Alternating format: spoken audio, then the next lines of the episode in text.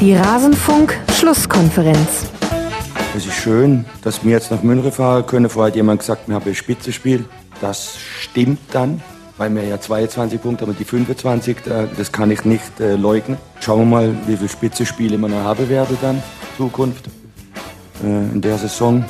Aber dass wir jetzt ein Spitzenspiel haben, so wie der Mann gesagt hat, und ich äh, nicht widersprechen kann, ist schön. Alles zum letzten Bundesligaspieltag.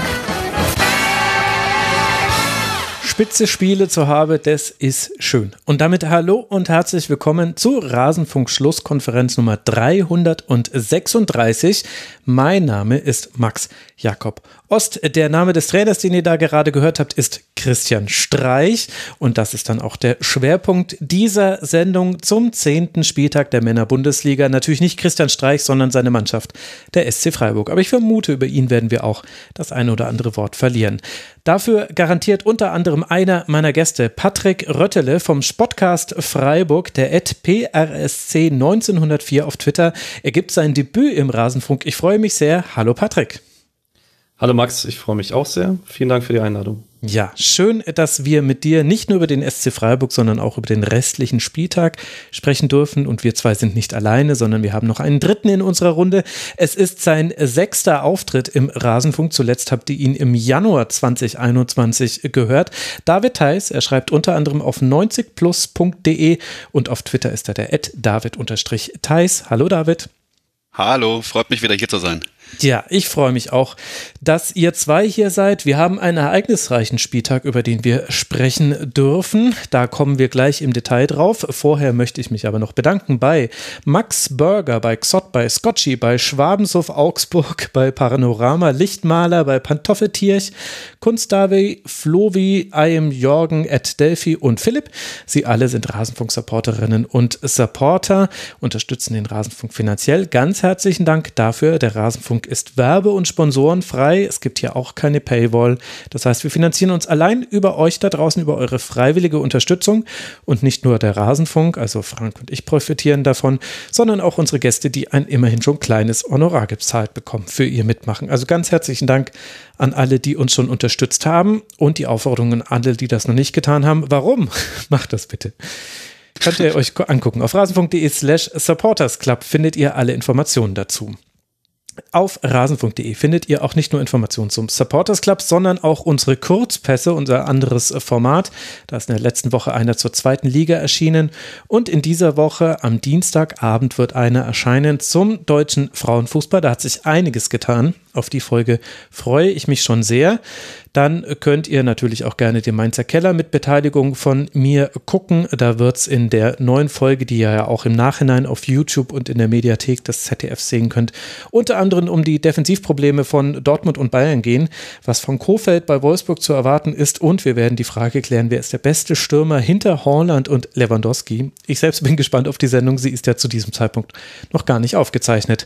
Und dann habe ich noch eine ganz wichtige Ankündigung, die sich jetzt auch wieder auf den Rasenfunk bezieht. Und zwar in der nächsten Schlusskonferenz, in der Nummer 337, werde nicht ich moderieren. Nein, ihr hört wieder eine neue Stimme als Moderatorin dieses Formats. Eva Dotterbohle gibt ihr Moderationsdebüt. Sie freut sich schon sehr. Ich freue mich noch mehr.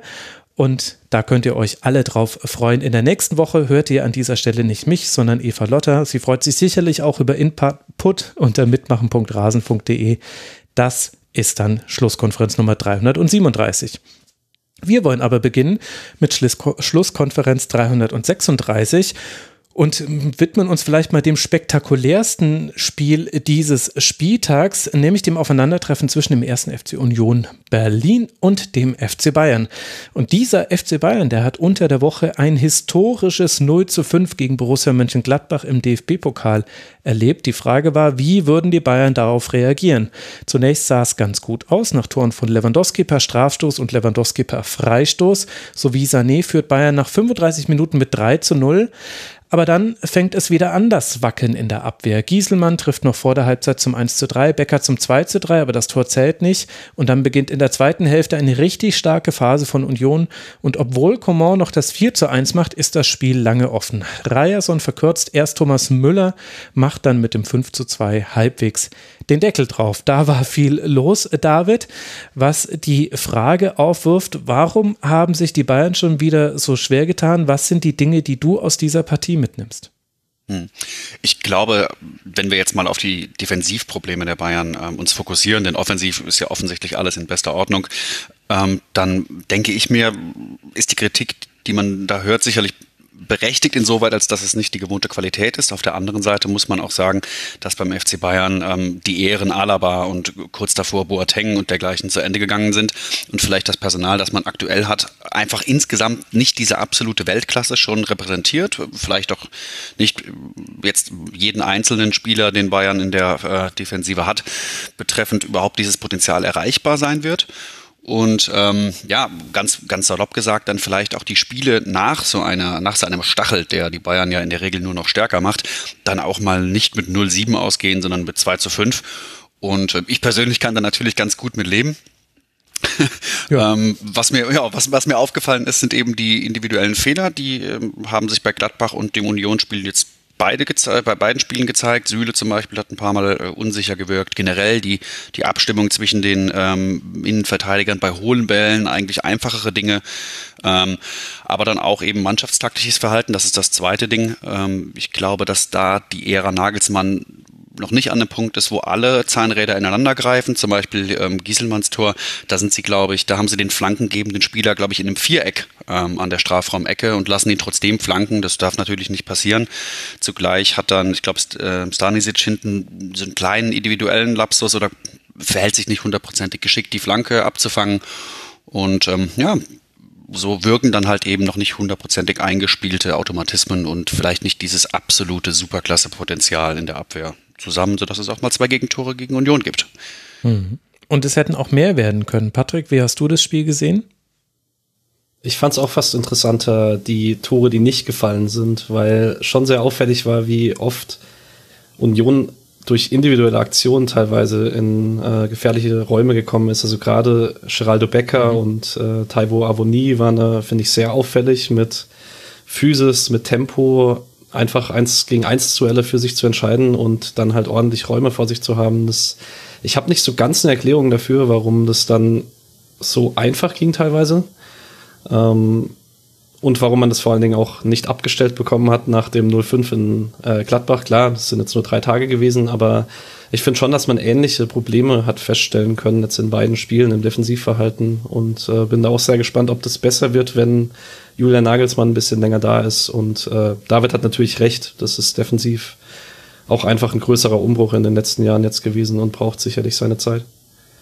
Ja, vielleicht kamen da auch zwei Dinge zusammen. Zum einen eben das, was ihr beschrieben habt, was die Bayern betrifft, wo eben Dinge noch nicht so passen defensiv, wie sie vielleicht passen sollten. Und auf der anderen Seite aber halt auch ein sehr, sehr gutes Union Berlin. Also diese Reaktion nach dem 0 zu 3 nochmal zurückzukommen, dieses 2 zu 3 von Geraldo Becker vor dem Halbzeitpfiff war nur ganz knapp abseits. Man hätte eigentlich ganz gerne mal wissen wollen, wie dann das Spiel verlaufen wäre, auch mit der ganzen Stimmung an der alten Försterei.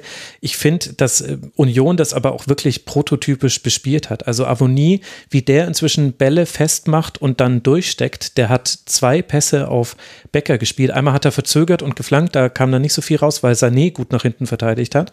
Und einmal hat er einen wunderbaren Zauberpass gespielt. Also der war wirklich ganz, ganz herausragend. Mhm. Da musste Neuer dann sehr gut parieren das ist halt dann auch in der Qualität, wie das gespielt ist, ab dann, ab dem Moment, wo der Pass gespielt ist, nicht mehr zu verteidigen. Also will sagen, ich fand Union da auch richtig, richtig stark.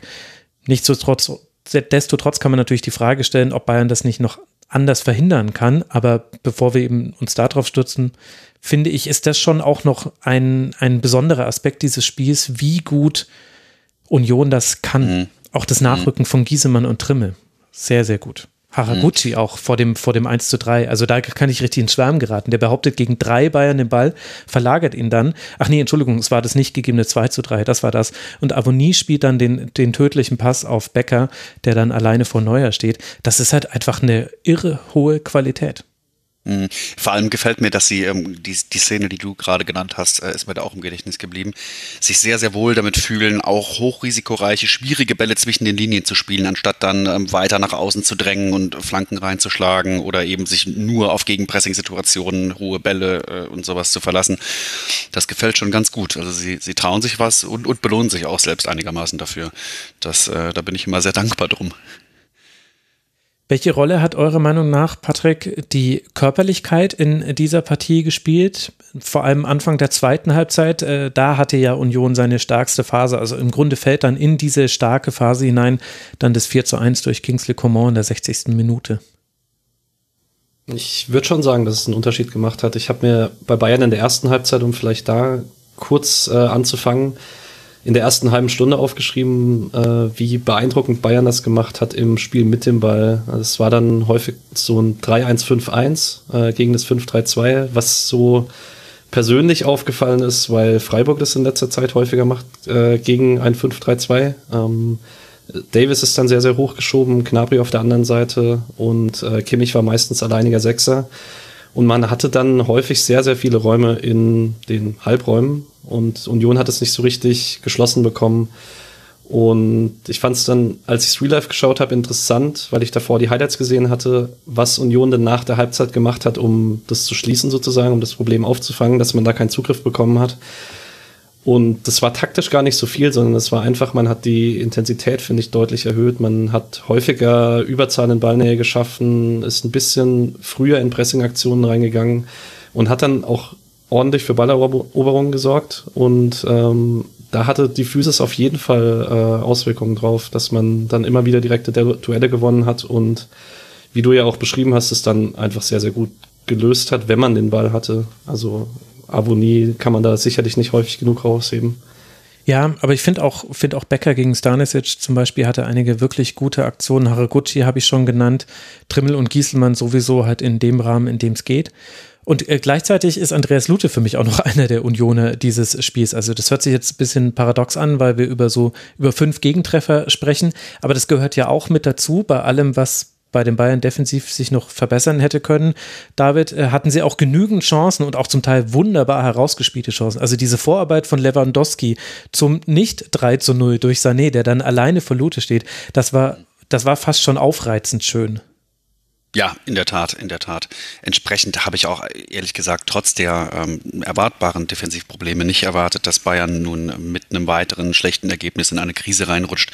Denn ähm, selbst nach, ich sag mal, zögerlichen, lass es mal elf, zwölf Minuten am Anfang, ähm, sieht man dann doch, dass mit ein, zwei Aktionen letztlich so viel Gefahr entstehen kann, weil so viel individuelle Klasse da ist, ob nun Lewandowski den Ball vorher dreimal hochhalten und in seinen eigenen Rücken lupfen muss und der ankommt oder äh, ob eben andere Dinge passieren. Der, der Elfmeter war ja nun letztlich auch sicherlich ein Defensivfehler. Der, der Arm muss nicht da sein, wo er ist, aber auf der anderen Seite war das auch ein 120 kmh Schuss mit dem schwachen Fuß von Sané. Mhm. Ähm, und so kommst du dann auch wieder so zeitnah in eine komfortable Führung auch wenn die dann nicht über 90 Minuten so komfortabel bleibt, dass du letztlich ähm, doch zumindest die, das, das Spiel im Griff hast, dass du selbst am Drücker bist und das gestalten kannst und nicht etwa jetzt einer erneuten, ähm, einem erneuten Rückstand nachlaufen musst. Und das ist eben die individuelle Klasse der Bayern, die, äh, behaupte ich mal, wird sich fast immer durchsetzen in der Offensive. Hot Take. Das ist natürlich. die Bayern-Offensive wird sich individuell öfter durchsetzen. Ja, kann man so glauben, nach 38 Toren nach 10 Spielen. Und ja mit einem nicht nur guten Lewandowski, also Strafstoß und Freistoß getroffen, sondern Patrick auch einen sehr guten Thomas Müller mit wieder drei Assists und auch noch einem Tor. Also Lewandowski steht bei 13 Torbeteiligungen in der Bundesliga, 12 Tore, ein Assist. Thomas Müller steht bei 11 Torbeteiligungen, vier Tore, sieben Assists. Das ist schon auch eine Qualität. Ja, absolut. Ähm, man kann jetzt sicherlich drüber streiten, ob man ihm fürs 2-0 den Assist geben muss, weil ich glaube, den hätte jeder Kreisliga-Kicker auch da auflegen können für Lewandowski, aber ähm, grundsätzlich, ähm, ja, also ich habe ja vorhin drüber gesprochen, die Raumaufteilung von Bayern offensiv fand ich sehr beeindruckend. Ähm, und das ist halt genau das Spiel, wo sich Thomas Müller jetzt seit Jahren wohlfühlt, ähm, sich zwischen den Ketten immer wieder anbieten zu können. Und da hat Union tatsächlich über 90 Minuten nicht wirklich eine Lösung für gefunden. Und wenn Müller sich dann mal in so einem Spiel wohlfühlt und in den richtigen Räumen den Ball hat, dann passieren halt sehr, sehr häufig gefährliche Dinge. Und das hat man gestern gesehen, hat man über die ganze Saison hinweg gesehen und ähm, ich finde es immer noch persönlich beeindruckend, dass man ihn vor zwei, drei Jahren so ein bisschen totgeschrieben hat und mhm. dass sich ein Thomas Müller aber nicht totschreiben lässt. Mhm. Ja, guter Punkt. Und mit welchen äh, Gefühlen blickst du dem Aufeinandertreffen deines SCs mit den Bayern? Wie blickst du da voraus? Also für die Bayern liegt noch ein Spiel dazwischen, zu Hause gegen Benfica. Aber für Freiburg ist es natürlich ab jetzt dann Vorbereitung auf dieses Spitzenspiel, wie es ja Christian Streich auch nicht negieren kann. Ähm, tatsächlich fühle ich einfach nur Vorfreude, um ehrlich zu sein, weil Freiburg halt, egal wie es in der Tabelle aussieht, einfach nichts zu verlieren hat und ähm, das Grundniveau von Freiburg diese Saison so hoch war, wo wir nachher noch drauf kommen werden, ausführlicher, dass ich mir eigentlich relativ sicher bin, dass man Bayern da kein einfaches Spiel macht. Und ähm, da die individuelle Vorbereitung von Streich auf die Spiele diese Saison so gut funktioniert, denke ich, dass man da auch jetzt aus den zwei Spielen von Bayern ein bisschen was lernen kann und dann an der einen oder anderen Stelle sicherlich einen Nadelstich setzen kann. Ob man das dann defensiv so gut hinbekommt, wie man es zum Beispiel gegen Dortmund hinbekommen hat oder gegen Leipzig, das steht auf einem anderen Blatt, weil die individuelle Qualität von Bayern, das ist halt nicht in jedem Spiel auszustellen. Da gehört immer ein bisschen Glück und der richtige Tag dazu. Glaubst du, dass man es proaktiv angehen wird mit viel hohem Anlaufen oder eher gegen Dortmund spielt ja Freiburg eher gerne mal zurückgezogen, weil man weiß, dass sie dann gegen dieses 5-3-2 Probleme haben. Bei Bayern gibt es immer wieder so Phasen in den letzten Aufeinandertreffen, wo es unterschiedlich war. Was glaubst du, wird so der Ansatz von Freiburg sein? Ich vermute, dass es ähnlich sein wird wie in den letzten Jahren, weil das eben in den letzten Jahren immer sehr auffällig war, wenn man Spiele gegen Bayern hatte und man das dieses Jahr sowieso noch mehr macht, dass man hoch verteidigt, weil man jetzt mit Nico Schlotterbeck zum Beispiel jemanden hat, der, der ähm, Verteidigung deutlich stärker ist, wenn die Abwehrreihe hoch ist, während man in den letzten Jahren dann häufiger mal überlaufen wurde, wenn man vorne dann überspielt wurde und man hochgeschoben hat. Deswegen kann ich mir eigentlich kaum vorstellen, dass man die Taktik aufgibt, gegen, mit der man in den letzten Jahren gegen Bayern dann so häufig doch relativ gut aussah. Ja, das war übrigens auch was, was Union Berlin gemacht hat. Sehr, sehr mutig nach vorne verteidigt, sehr hoch verteidigt. Allein die drei Abseitspositionen von Robert Lewandowski sprechen da schon für das Risiko, was Union da auch gegangen ist. Und tja, wenn man so will, wurde man dafür bestraft, wenn man so will, aber irgendwie auch nicht, denn man hat dieses Spiel sehr lange offen gehalten, auch wenn sich das blanke Ergebnis nicht genau so liest. Für Union geht es dann weiter. Zu Hause gegen Feyenoord. Da geht es nicht nur um sportliche Wiedergutmachung für so manches aus dem Hinspiel. Und dann geht es zum ersten FC Köln. Der erste FC Union Berlin liegt auf Tabellenplatz 6 nach diesem zehnten Spieltag 16 Punkte. Eine ausgeglichene Tordifferenz spricht dafür, wie gut sie vor diesem Spiel war. Und man hat im Januar ein Stadtderby im DFB-Pokal gelost bekommen. Das liest sich doch alles ganz gut. Die nächsten Gegner vom FC Bayern habe ich schon genannt, Benfica und SC Freiburg. Die Freiburger können übrigens den dritten Tabellenplatz, den sie aktuell innehaben, auch bei einer Niederlage gegen Bayern gar nicht mehr verlieren. Das sagt ja auch schon einiges aus über die bisherige Saison des SC. Kommen wir zu einem anderen Spiel mit vielen Toren, das auch sehr deutlich zu Ende ging und hinter beiden Mannschaften, nämlich dem FC Augsburg und dem VfB Stuttgart, liegt eine ganz besondere Woche. Augsburg kommt gegen Bochum unter der Woche bis ins Elfmeterschießen und unterliegt dann, weil Arne Meyer verschießt und Torhüter Riemann, der extra für dieses Elfmeterschießen noch eingewechselt wurde, aber gar kein Elfmeter dann gehalten hat, aber immerhin hat er den fünften verwandelt. Damit ist Bochum in der nächsten Runde. Und bei Stuttgart ist es so, dass man ebenfalls im DFB-Pokal unterwegs war, aber so ein bisschen der Steffen Baumgart-Magie erlegen ist. Da haben Uth, Duda und Modest als Einwechselspieler in der zweiten Hälfte diese Partie entschieden. Und zusätzlich ist der VfB sehr verletzungsgebeutelt, was auch im direkten Aufeinandertreffen mit dem FC Augsburg jetzt zu sehen war. Zwar erzielt Fürich die verdiente Führung, muss dann aber genauso verletzt ausgewechselt werden wie Marc Oliver Kempf, der wiederum schon den ausgefallenen Mavropanos ersetzt hat.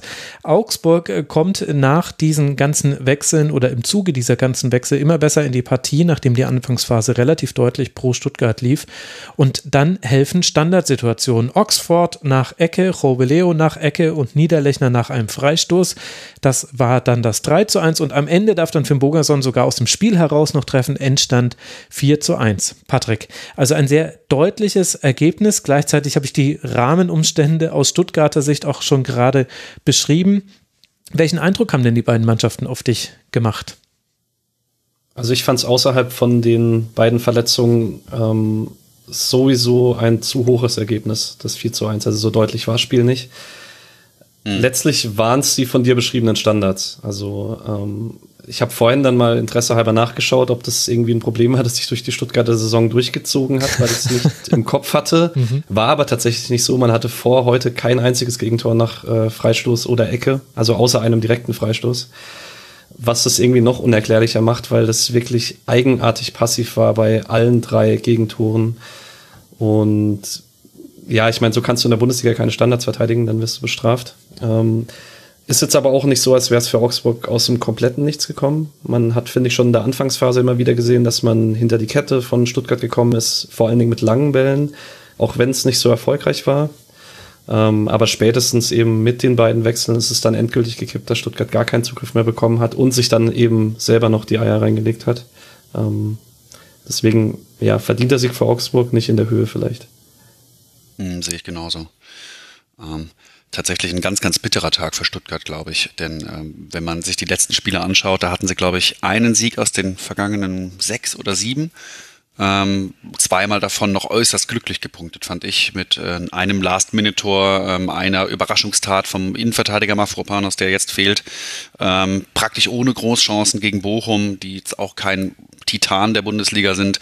Und ähm, ja, jetzt dann diese extrem bittere Niederlage, wo ich das Gefühl hatte, dass der VfB wenig überraschend, nach dem, was ihr gerade gesagt habt, so ein bisschen auf der Felge gefahren ist und dann natürlich noch im Spiel Nackenschläge aller Art kassiert, äh, ne, mehrfach vor der Pause wechseln muss. Und äh, ja, entsprechend liest sich dann auch die ganze Statistik total desolat. Ich glaube, sie hatten kaum eigene Torchancen erspielt. Der Strafraum war, war quasi Lava, wie leider zuletzt sehr, sehr oft, unter anderem auch gegen Bochum. Ähm, ja, dann die, die Verletzungen und nun hat man dann, glaube ich, Bielefeld vor der Brust, ist das richtig? Mhm, Nächste ja. Woche, ja. Bielefeld, die ähm, sicherlich ein Gegner sind, gegen den man nicht verlieren darf, weil das nicht gut aussieht. Ähm, nominell ein kleinerer Club, die aber, ähm, da kommen wir ja noch äh, drauf, ähm, trotzdem hochenergetisch doch spielen. Also mit Sicherheit nicht weniger ähm, unangenehm werden, als das Augsburg, Oldschool Augsburg möchte man fast sagen, heute war. Entsprechend ähm, befindet sich der VfB da in einer ganz, ganz schlechten Lage. Wenn sie das äh, nächste Spiel dann verlieren, dann sind äh, Physios und äh, Therapeuten gleichermaßen gefragt. Das äh, tut mir echt ein bisschen leid. Ich denke, man sieht bei Stuttgart schon ein bisschen, man spielt ja nicht so unähnlich zur letzten Saison mit den äh, mhm. zwei sehr hochgeschobenen Schienenspielern und ähm, mhm. dem 3-4-2-1, in dem sehr, sehr viel drauf beruht, dass äh, Endo und Mangala das Zentrum, Zentrum zukriegen. Und da war schon letzte Saison so ein bisschen zu sehen, okay, in den Spielen, in denen das nicht komplett perfekt mhm. läuft, ähm, kann man dann halt auch mal häufiger in Konter laufen oder man hat Lücken, die gut zu spielen sind. Und jetzt hat man halt eine Verletzungswelle, die wahrscheinlich die größte der Bundesliga ist. Das ist, glaube ich, kein, äh, kein Hot Take. Ähm, und dann fehlen halt die paar Prozent, mit denen man das Ganze stabil hält. Und das sieht man jetzt in den letzten Wochen. Und wenn man sich dann halt gleichzeitig vorne keine Chancen mehr spielen kann, weil von den drei Schlüsselspielern der letzten Saison, Silas, Kalajdzic und Gonzales, zwei verletzt und einer nicht mehr da ist, dann wird es langsam schwierig. Mm, mm, ganz genau. Ich, ich, fand sogar, dass Stuttgart mit dieser, die, die ja ebenfalls eine hochenergetische, hochaufwendige Spielweise pflegen, extrem vertikal, sprich, ähm, es muss sowohl Kondition als auch extrem viel Explosivität da sein, gleichzeitig aber bei hohem, ähm, bei hohem Einsatz auch die Präzision im Abschluss. Ähm, ich fand, dass da die Zahnräder, die so in der ersten Saisonhälfte vergangenes Jahr so wunderschön ineinander gegriffen haben, schon ab dem Januar ähm, nicht mehr so ineinander gegriffen haben und Stuttgart wirklich äh, das Benzin auszugehen schien. Und das äh, ja, findet natürlich jetzt mit den Verletzungen eine extreme Fortsetzung dieses Jahr. Ähm, entsprechend ist aber auch der, der Fußball, den sie gerade spielen, irgendwie konsistent. Leider. Ja, ja und nein. Irgendwie finde ich, es war ein seltsames Spiel für beide. Es reiht sich eigentlich in die Woche der beiden Mannschaften ganz gut ein. Also wenn wir mal bei Stuttgart bleiben. Äh, da ist ja immer wesentlich, wie kommen eben die beiden von euch angesprochenen Schienenspieler, in dem Spiel waren es erst Fürich und Sosa, wie kommen die in ihre direkten Duelle? Haben die dann Platz vor sich? Können die mit Anlauf andribbeln? Oder werden sie direkt gestellt? Oder wird gar der Passweg auf sie abgeschnitten? Was allerdings sehr selten der Fall ist, weil deswegen, unter anderem deswegen baut ja Stuttgart auch mit einer Dreierreihe auf. Da ist es schwieriger, das so anzulaufen, dass der Pass nach außen komplett weggenommen wird. Und ich finde, in der Phase, wo Chris Führig noch auf dem Platz stand, hat das dann trotz aller Probleme, die ihr benannt habt, gut funktioniert. Und mhm. man hätte das ganz gerne gesehen mit ihm weiter. Nun hat er sich dann aber eben verletzt. Und dann hatte Stuttgart zwar den Ball, aber halt so komplett fruchtlos, hatte 67 Prozent Ballbesitz, viel in der letzten Kette und hat dann aber genau dieses Übergangsspiel quasi von, was machen wir denn jetzt von den Außen, wie lösen wir da jetzt was aus, was dann irgendwann im gegnerischen Strafraum endet, da wurde halt nichts mehr ausgelöst. Und da kann man halt dann aus zwei Richtungen draufblicken. Man kann sagen, dass Vargas und Caligiuri und dahinter Gumni und Petersen, dass sie es gut gemacht haben. Und auch, ähm, auch in der Fünferkette hat es auch noch gut funktioniert. Also Augsburg hat mit Fünfer- und Viererkette gespielt. Das hat sich dann im Laufe des Spiels ein bisschen gedreht. Man kann aber auch sagen, ja gut, dem VfB haben da einfach ein paar Dinge gefehlt. Und gleichzeitig kann ich dieses Spiel auch nicht davon lösen, dass man eben diese Gegentore so hergeschenkt hat, dass du, also das 1 zu 1 ist nicht zu verteidigen. Wenn Reese Oxford im Anlauf nicht irgendwie behindert wird, dann steht er da bei drei Metern in der Luft und dann ist es eine perfekt geschlagene Ecke und nicht mehr zu verteidigen. Aber bei allen anderen Treffern hatten die Stuttgarter in unglücklicher Art und Weise ihren Fuß mit drin oder ihre Hand eben nicht, wie Bredlo zum Beispiel beim 4 zu 1. Also der hatte zum Beispiel auch keinen guten Tag. Und dafür finde ich dann, hat eigentlich der VfB, also da kann man eigentlich dann kaum noch was etwas erwarten. Ja, das stimmt. Von dieser Mannschaft. Und auf der anderen Seite will ich damit aber auch nicht Augsburg schlecht reden, weil die haben zwar auf der einen Seite nur in Anführungszeichen Standardsituationen gehabt, um ihre Tore zu machen. Ich fand aber die Reaktion auf den Rückstand nicht schlecht in der ersten Halbzeit. Und die haben sich da peu à peu reingebissen in dieses Spiel. Ich finde, du konntest Ruben Vargas dabei zusehen, wie er an Selbstbewusstsein gewonnen hat. Ich fand Caligiuri war wieder der eine Spieler, der auch, wenn es schlecht läuft, sich dagegen gestemmt hat, der mal Duelle im Pressing auch gewonnen hat. Der hat einmal eine Verlagerung auf Vargas gespielt. Sowas sieht man bei Augsburg sehr selten, deswegen fällt das dann auch direkt auf. Und Vargas hat den auch gut verarbeitet. Und dann haben die sich alle gegenseitig hochgezogen. Meyer hat nicht nur tolle Standards geschossen, sondern war auch ganz gut im Spiel. Ich fand Oxford und Robeleo waren irgendwann eine richtige Wand, an der einfach alle Stuttgarter abgeprallt sind. Äh, Zekiri hatte seine guten Momente. Finn Bogerson hat dann auch sogar irgendwann sein Tor gemacht. Einmal hätte er vielleicht nochmal abspielen sollen, aber gut, ein anderes Thema.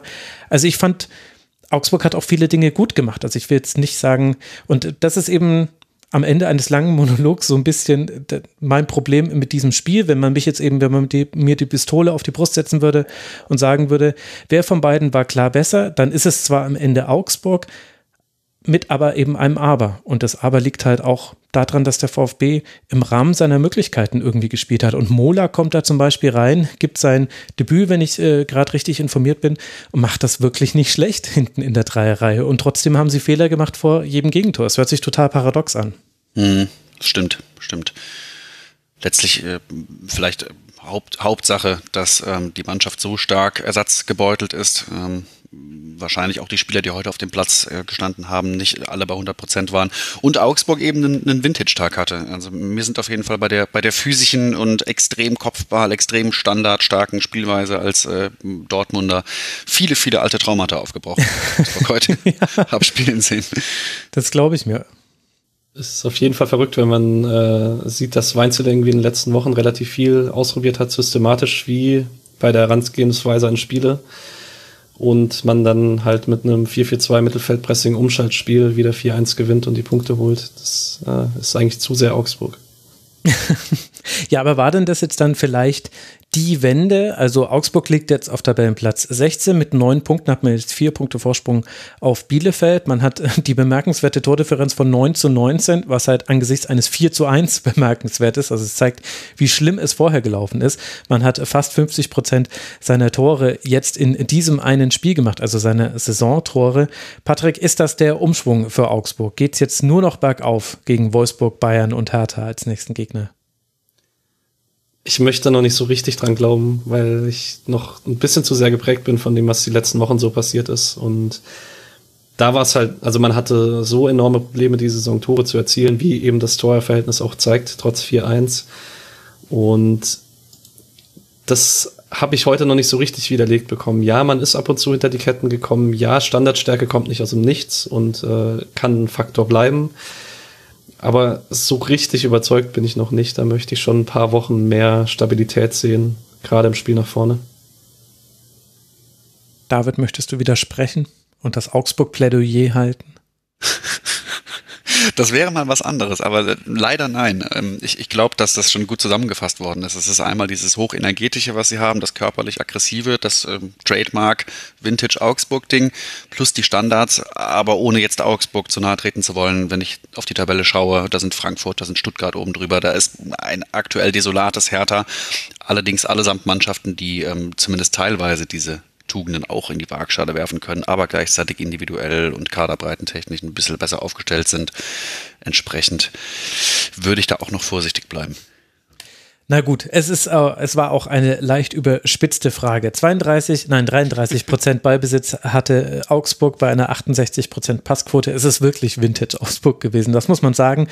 Kann man ja mal gespannt sein. Jetzt kommen ja zumindest zwei Gegner mit Wolfsburg und Bayern, wo das vielleicht ähnlich sein könnte mit dem Ballbesitz und der Passquote. Für Stuttgart, ihr habt es schon angesprochen, geht es jetzt dann weiter gegen Arminia Bielefeld zu Hause und auswärts bei Borussia Dortmund. Stuttgart verharrt auf Tabellenplatz 13, hat 10 Punkte damit einen Punkt auf den Relegationsplatz, auf dem eben gerade der FC Augsburg liegt. Das ist die alle aktuelle Situation beim VfB. Und eben einer dieser nächsten Gegner, nämlich Borussia Dortmund, ist auch einer der Beteiligten am nächsten Spiel, auf das wir blicken wollen. Wir sprechen über die Partie BVB gegen den ersten FC Köln. Am Ende, Patrick, spielt Dortmund zum ersten Mal in der Liga zu Null.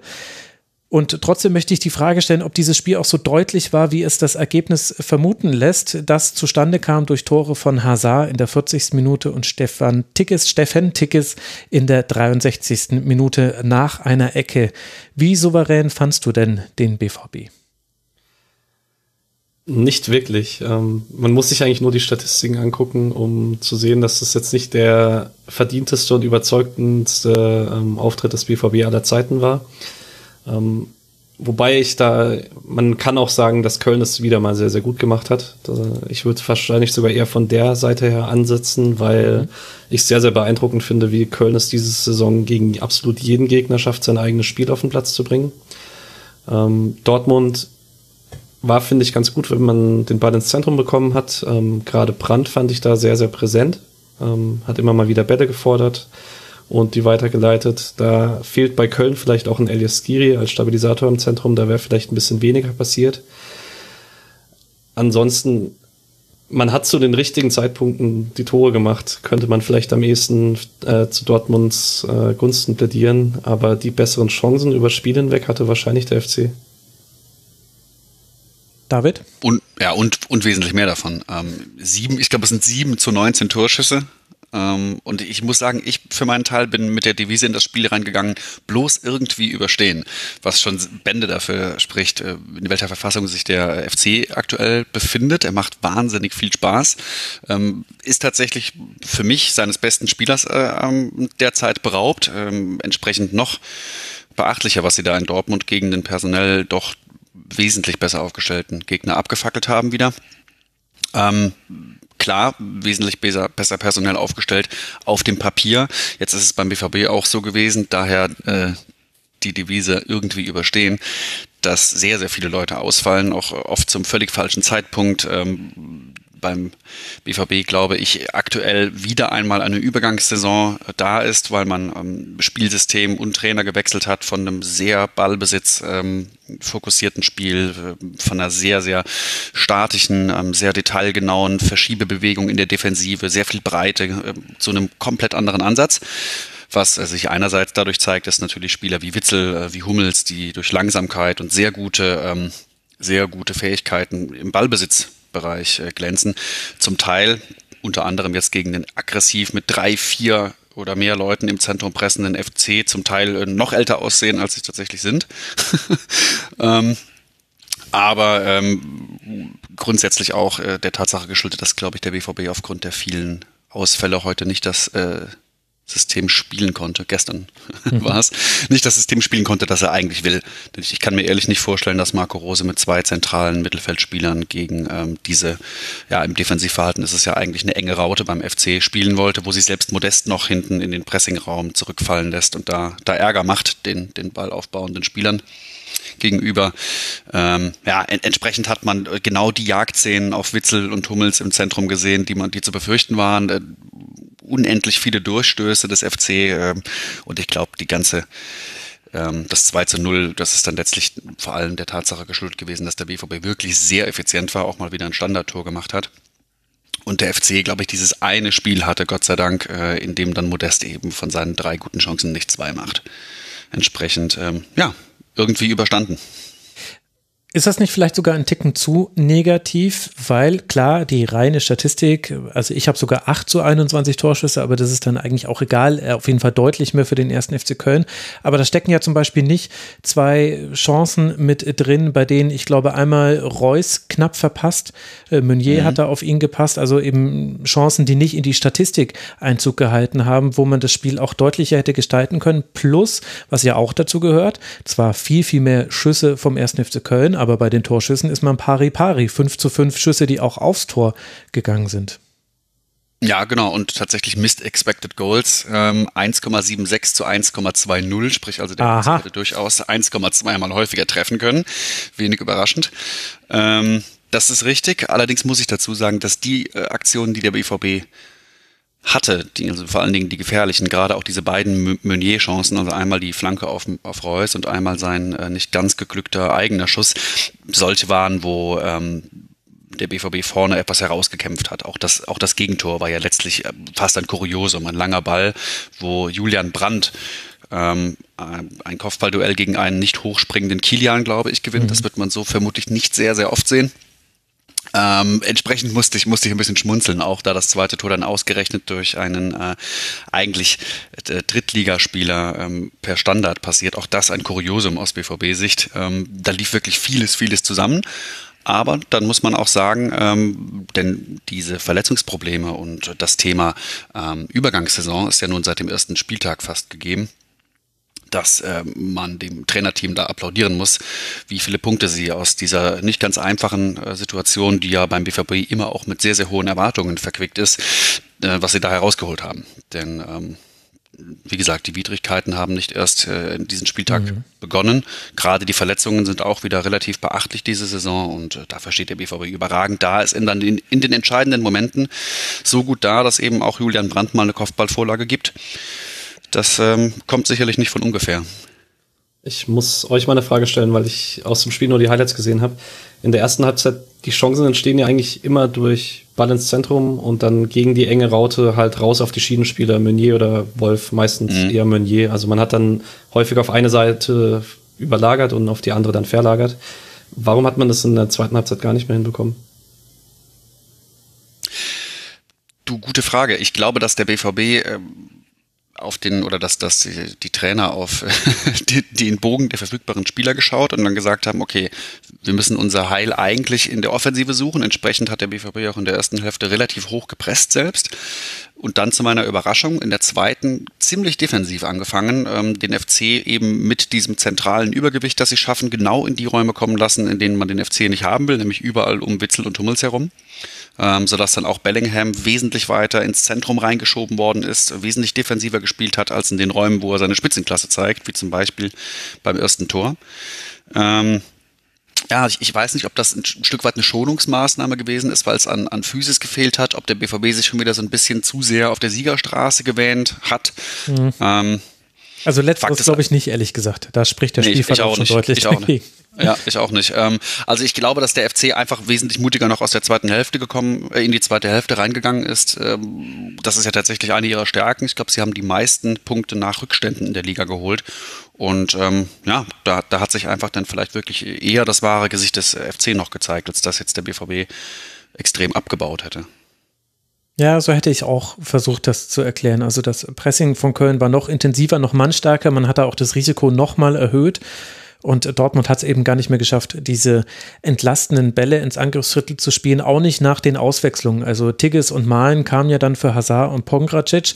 Dann gab es eine Umstellung, aber auch das hat eigentlich nicht so wirklich geholfen. Aber man hatte ja dann eben die Ecke, die ja übrigens ein Geschenk war des ersten FC Köln. Das macht es nochmal für die besonders schwer verdaulich, mhm. die dann zum 2 zu 0 geführt hat und dann war das Spiel zwar immer noch nicht durch, aber auf der anderen Seite muss man auch sagen, so viele Dinge, die Köln dann auch gut gemacht hat. Ich finde gerade Anthony Modest hat auch ein bisschen überdreht. Also der hatte am Ende sieben Schüsse alleine, also fast so viele wie ganz Dortmund.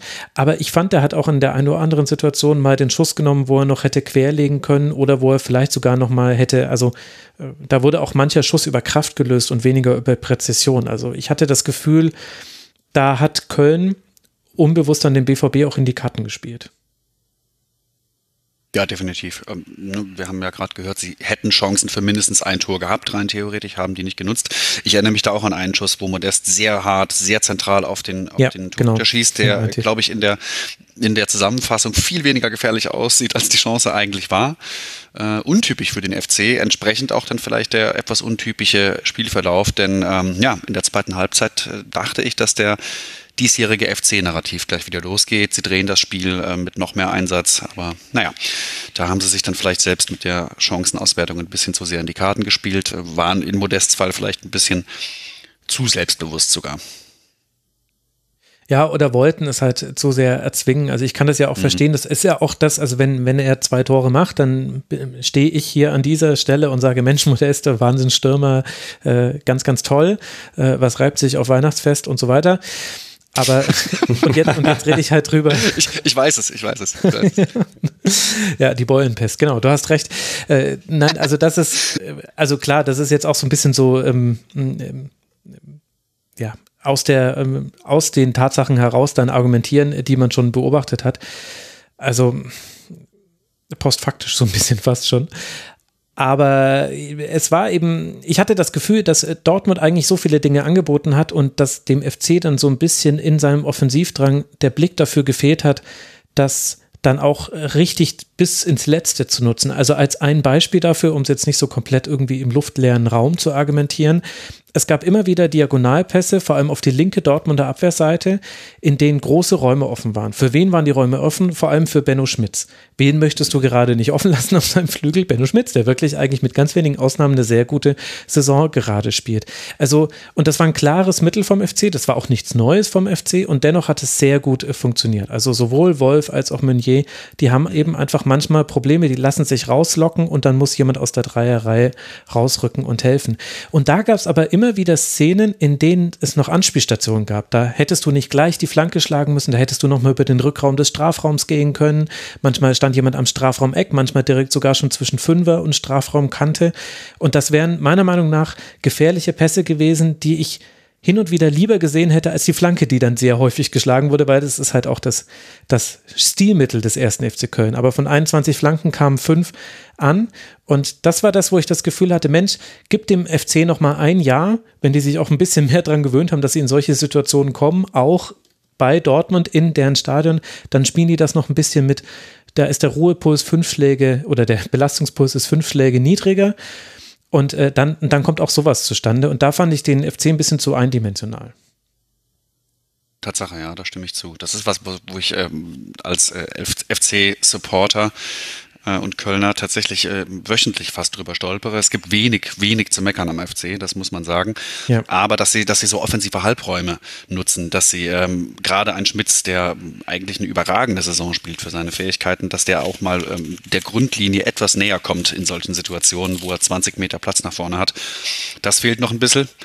Ähm, ja, und vielleicht ist der FC dann auch ein Stück weit es gewohnt gewesen, fast schon, so viele weitere Chancen noch herauszuspielen, ähm, hat vielleicht, was ja auch völlig richtig ist, dann so sehr daran geglaubt, dass das Tor oder die Tore noch fallen können, dass es dann eben auch mal nicht passiert. Ähm, ich bin mir aber sicher, dass die Mannschaft daraus lernen wird.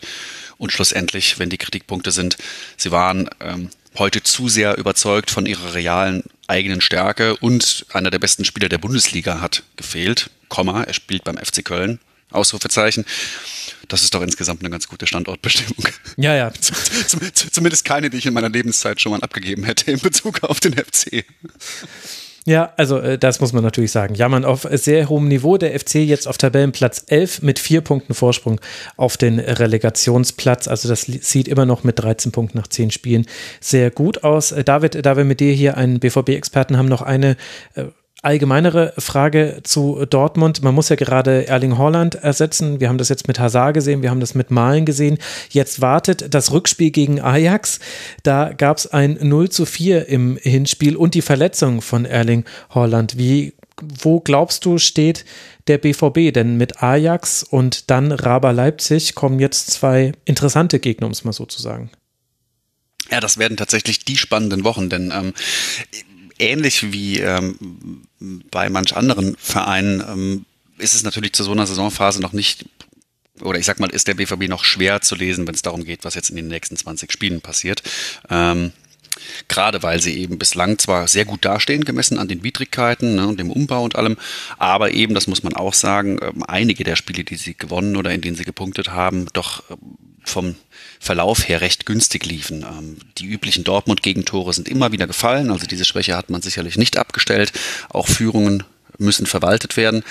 Nur war es dann ähm, oft so, dass der BVB direkt nochmal den Gegenschlag, zum Teil in letzter Minute, ähm, hinbekommen hat. Sprich, ähm, solche Sachen passieren nicht immer und wenn man dann sieht, dass es natürlich allzu oft Erling Haaland ist, der diese Gegenschläge dann noch im letzten Moment setzt. Ähm, und wenn man das Hinspiel vor Augen hat, dann ähm, glaube ich, dass Ajax ein sehr, sehr hoher Berg wird, den man da, äh, den man vermutlich nicht wird erklimmen können. RB ist nun natürlich sehr in der sportlichen Krise, ist noch nicht im, im Marschfußball angekommen, wird aber sehr, sehr intensiv spielen. Und ähm, da sehe ich eben, da Emre Can fehlt, da ähm, eigentlich fast nur Witzel im Zentrum aufgeboten werden kann, der zwar ein guter Spieler ist, aber nicht mehr zu diesem sehr vertikalen Fußball der Borussia passt.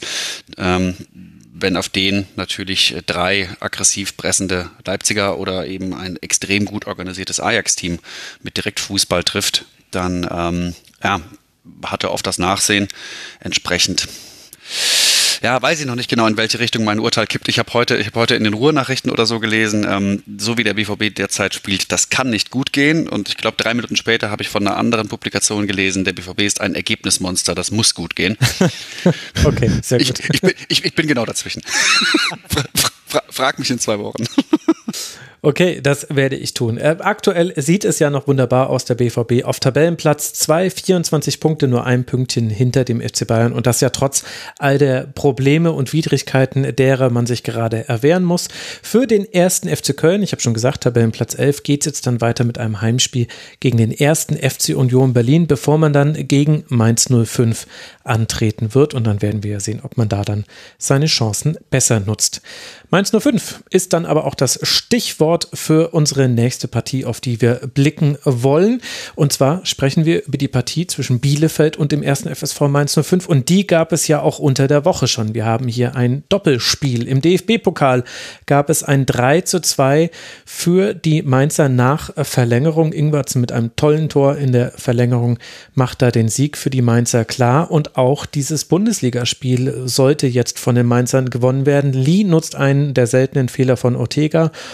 Lawson kann zwar noch ausgleichen, aber weil Amos Pieper dann gegen Burkhardt ebenfalls patzt, kann der zum Endstand von 2 zu 1 treffen. Und in Bielefeld wird damit, Patrick, so manche kritische Stimme immer lauter. Wenn wir jetzt mal diese Partie als Grundlage nehmen, findest du denn die Kritik an Frank Kramer berechtigt? Es fällt mir schwer, Nein zu sagen, weil das 2 zu 1, obwohl es nach zwei so krassen Schnitzern fällt, eigentlich ein deutlich zu niedriges Ergebnis ist bei mhm. der äh, Anzahl von Chancen, die Mainz vergeben hat. Und ich bei Bielefeld in beiden Bewegungen einfach ähm, zu viele Probleme sehe. Also es war auffällig, wie häufig äh, Mainz zu Chancen gekommen ist, weil die defensive Umschaltbewegung bei Arminia nicht so richtig gut funktioniert hat und man dann ähm, nach einer Balleroberung in der Umschaltbewegung relativ schnell in Gleichzahl war oder in Überzahl. Und gleichzeitig auf der anderen Seite, Bielefeld schafft zwar dann gegen gegnerischen Ballbesitz ganz gut ähm, das Spiel kompakt zu halten, aber wenn man mal den Ball erobert, dann fehlt mir immer so ein bisschen die Idee, was dann passieren soll und dass man da irgendwie als Mannschaft, die so mit äh, Kramer Schule, ähm, so RB-Schule auch ein bisschen, halt einen Umschaltfußball spielt, dann trotzdem in beiden Umschaltbewegungen so wenig funktionierende Abläufe hat. Das macht, würde mir schon ein bisschen Sorgen machen als Bielefeld-Fan. Ja, ziemlich genau. Würde ich, würde ich auch so sehen. Das Tor, das sie heute erzielt haben, war zwar letztlich ähm, gar nicht mal so, sah nicht so schlecht aus, war aber letztlich herausgekämpft. Ansonsten hatten sie, glaube ich, noch diesen Gewaltschuss. Ähm, ein paar wilde Dribbling-Aktionen vom sehr unterhaltsamen Lasme, aber im Grunde genommen weiß ich auch selbst, wenn Arminia den Ball erobert, nie, was ich jetzt als nächstes erwarten soll, denn ich weiß nie, was sie jetzt eigentlich spielen wollen. Ähm, in der Regel ist es dann ein relativ direktes Spiel in die Spitze, sodass man ähm, in acht von zehn Fällen den Ball gleich wieder zurückerpressen kann und das übliche Muster, das wir in der Bundesliga von so vielen Teams, glaube ich, kennen, dann äh, ans Wirken kommt und das ist, glaube ich, bei einem Team mit einer so geringen individuellen Qualität, wie du sie bei allem Respekt als Arminia Bielefeld nun mal, nun mal hast, mit den finanziellen Mitteln und aus der, ja, nicht ganz so lange her aus der zweiten Liga kommt.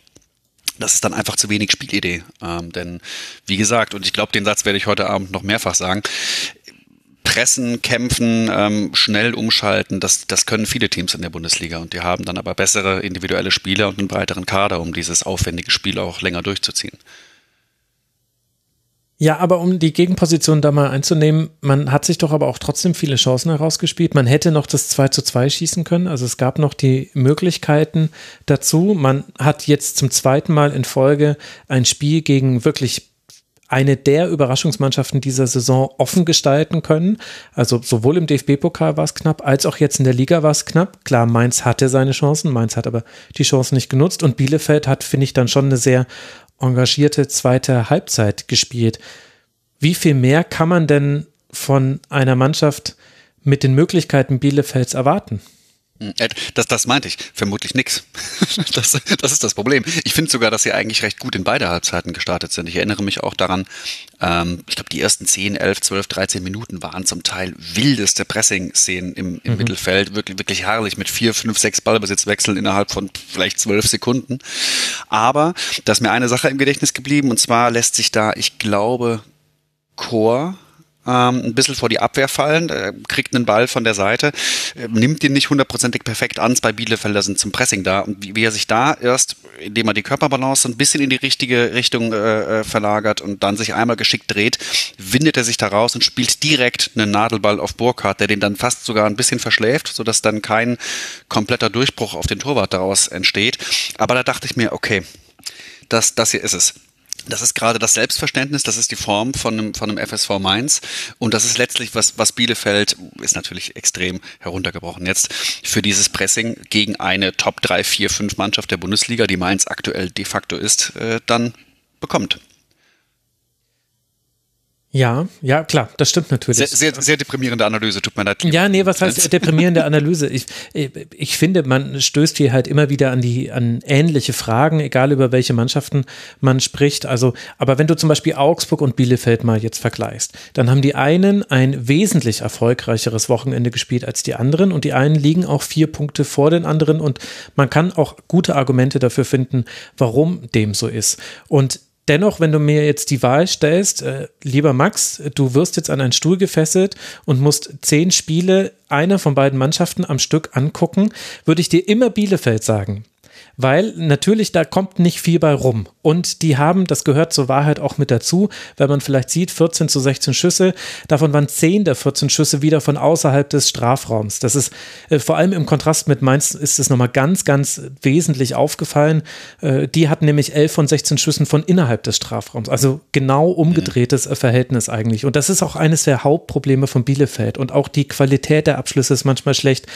Und ja, da fehlt es manchmal. Und dennoch würde ich immer sagen, sorry, lieber FC Augsburg, aber so wirklich überraschend wird es auch wahrscheinlich keinen Hörer und keine Hörerin.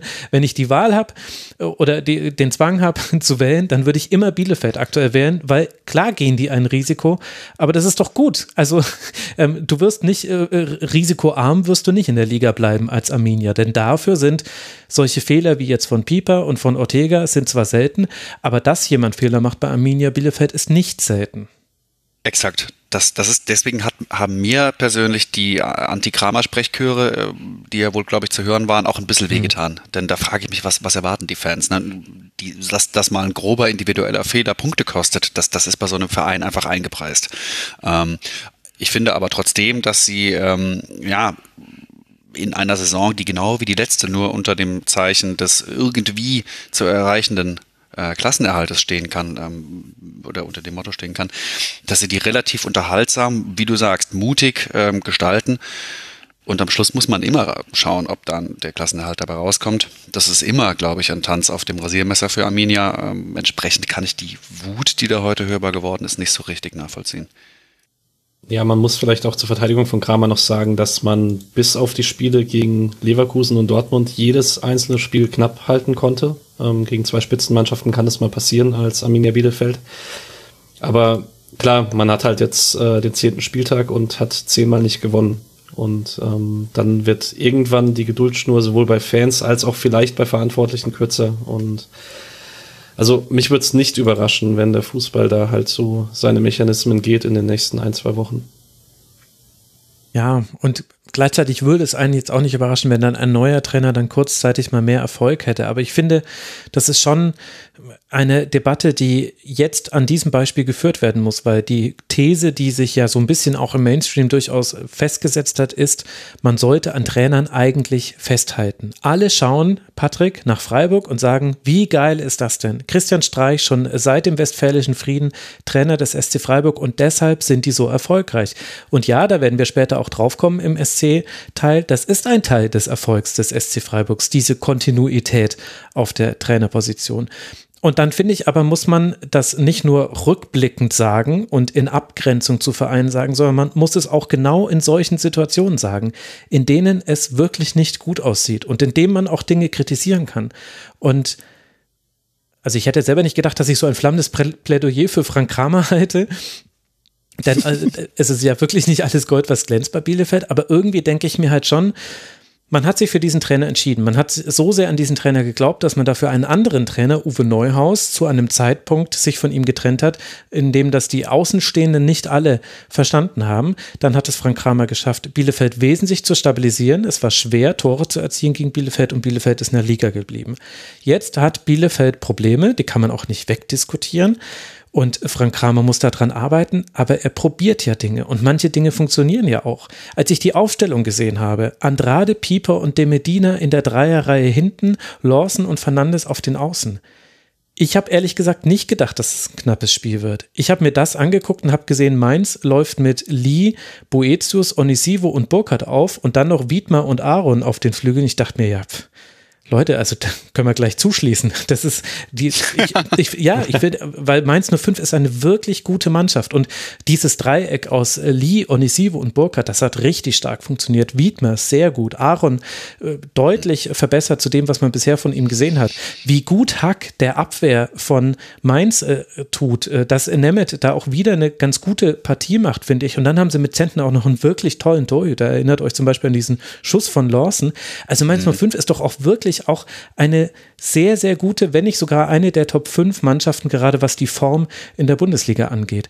Und Klar, da sprechen wir jetzt auch ein bisschen über Ergebnis. Also Mainz 05 hätte mit 2 zu 0 in die Kabine gehen können, sind sie aber nicht. Und irgendwie denke ich mir dann, ist doch das, was dabei herumgekommen ist, zwar jetzt nicht so, dass ich mir die Kleider vom Leib reiß vor Begeisterung, aber es ist halt einfach noch Arminia Bielefeld. Und können wir wirklich immer verlangen, dass die äh, Clubs ruhig bleiben und es kritisieren, wenn Trainer rausgeschmissen werden und dann aber jetzt sagen, naja, da muss jetzt halt ein Wechsel her nach zehn Spieltagen. Ich weiß es nicht. Mhm. Ja, ich befürchte auch, dass Arminia sich selbst noch sehr, sehr gut daran erinnern wird, dass ein abrupter und für vielerlei, äh, wie du es gerade gesagt hast, außenstehende Betrachter nicht nachvollziehbarer Wechsel im vergangenen Jahr mehr oder weniger gefruchtet hat. Das ist ja im Fußball dann immer so eine Sache mit den Ex-Post-Analysen. Wenn die Punkte gekommen sind, dann war es richtig. Kann natürlich äh, wieder passieren, obwohl ich es mir nicht wünschen würde. Denn ähm, ja, wie gesagt, ich glaube, dass Arminia fast das Maximum rausholt ähm, und heute gegen einen fantastischen Verein gespielt hat, tatsächlich auch. Ja. Denn was, was meinst du in Umschaltsituationen zum Teil mit drei, vier schnellen Ballkontakten? Das ist Wahnsinn. Das, das, das ist wunder, wunderschön wie Burkhardt inzwischen, also das Zusammenspiel zwischen Burkhardt und Onisivo, da konnte man jetzt dabei zusehen, wie das innerhalb von vier Spieltagen eine komplett andere andere Qualität erreicht hat. Oder in vier Spielen meine ich jetzt, nicht in vier Spieltagen. Aber das ist, äh, also wie Burg hat sich jetzt manchmal zwischen die Linien fallen lässt, das sieht schon aus wie Taiwo Avenue bei Union. Und das manchmal mhm. als, als sehr, sehr großes Kompliment, wie die manchmal mit einem Kontakt weitergespielt haben. Silvan Wiedmer, ich bin so ein großer Silvan Wiedmer-Fan, einfach wie, wie, was für ein gutes Gespür er dafür hat, wann er jetzt einfach mit allem, was er hat, die Linie entlang gehen muss, weil es dann wirklich Probleme für den Gegner gibt. Und dass er es dann aber auch wirklich immer tut. Er traut sich immer. Und das, obwohl mhm. sein Gegenüber, Lawson, hat ein so gutes Spiel gemacht. Ich fand, Lawson war für mich der beste Bielefelder. Vielleicht zusammen mit Fernandes. Also, ja, also bei Mainz komme ich auch, man merkt das richtig ins Schwärmen. Und das liegt nicht nur daran, weil die jetzt Tabellenfünfter sind. Ich finde, also ich hätte das jetzt auch gemacht, wenn sie dieses Spiel jetzt verloren hätten. Das ist auch, also es ist wirklich ein starker Gegner. Es macht auch echt Spaß, Mainz anzugucken, weil mhm. Mainz so ein bisschen was anderes macht als viele andere Bundesligisten. Also merkt man, finde ich, sehr extrem im Spiel gegen den Ball, weil bei Mainz häufig der Pressing-Fokus im Zentrum liegt. Ähm, also wenn der Ball von außen ins Zentrum geht vom Schienenspieler in die Mitte, ähm, erfolgt sozusagen der Überfall, während die meisten Bundesligisten eigentlich immer den Außenverteidiger anpressen und dann wird halt aus dem Zentrum dann schnell nach vorne gespielt, was gefährlichere Räume sind, was es aber potenziell auch gefährlicher macht, wenn Mainz überspielt wird. Das passiert aber sehr, sehr selten. Und wie ihr sagt, das äh, vorne Burkhardt und Isivo, die finden sich immer besser. Äh, in Mainz sagt man, glaube ich, schon Johnny Sivo ähm, als Mischung aus den beiden. Ähm, es ist, ähm, es ist vor allen Dingen schön, ähm, also ich werde jetzt nicht in jedem, äh, in jedem Abteil Freiburg mit einbringen, aber es ist dennoch schön, dass die beiden Vereine, die sich in so vielen Dingen ähneln, jetzt irgendwie gemeinsam den Trend nach oben machen. Hm. Also Mainz und, und Freiburg. Nicht, dass jetzt, ja, genau.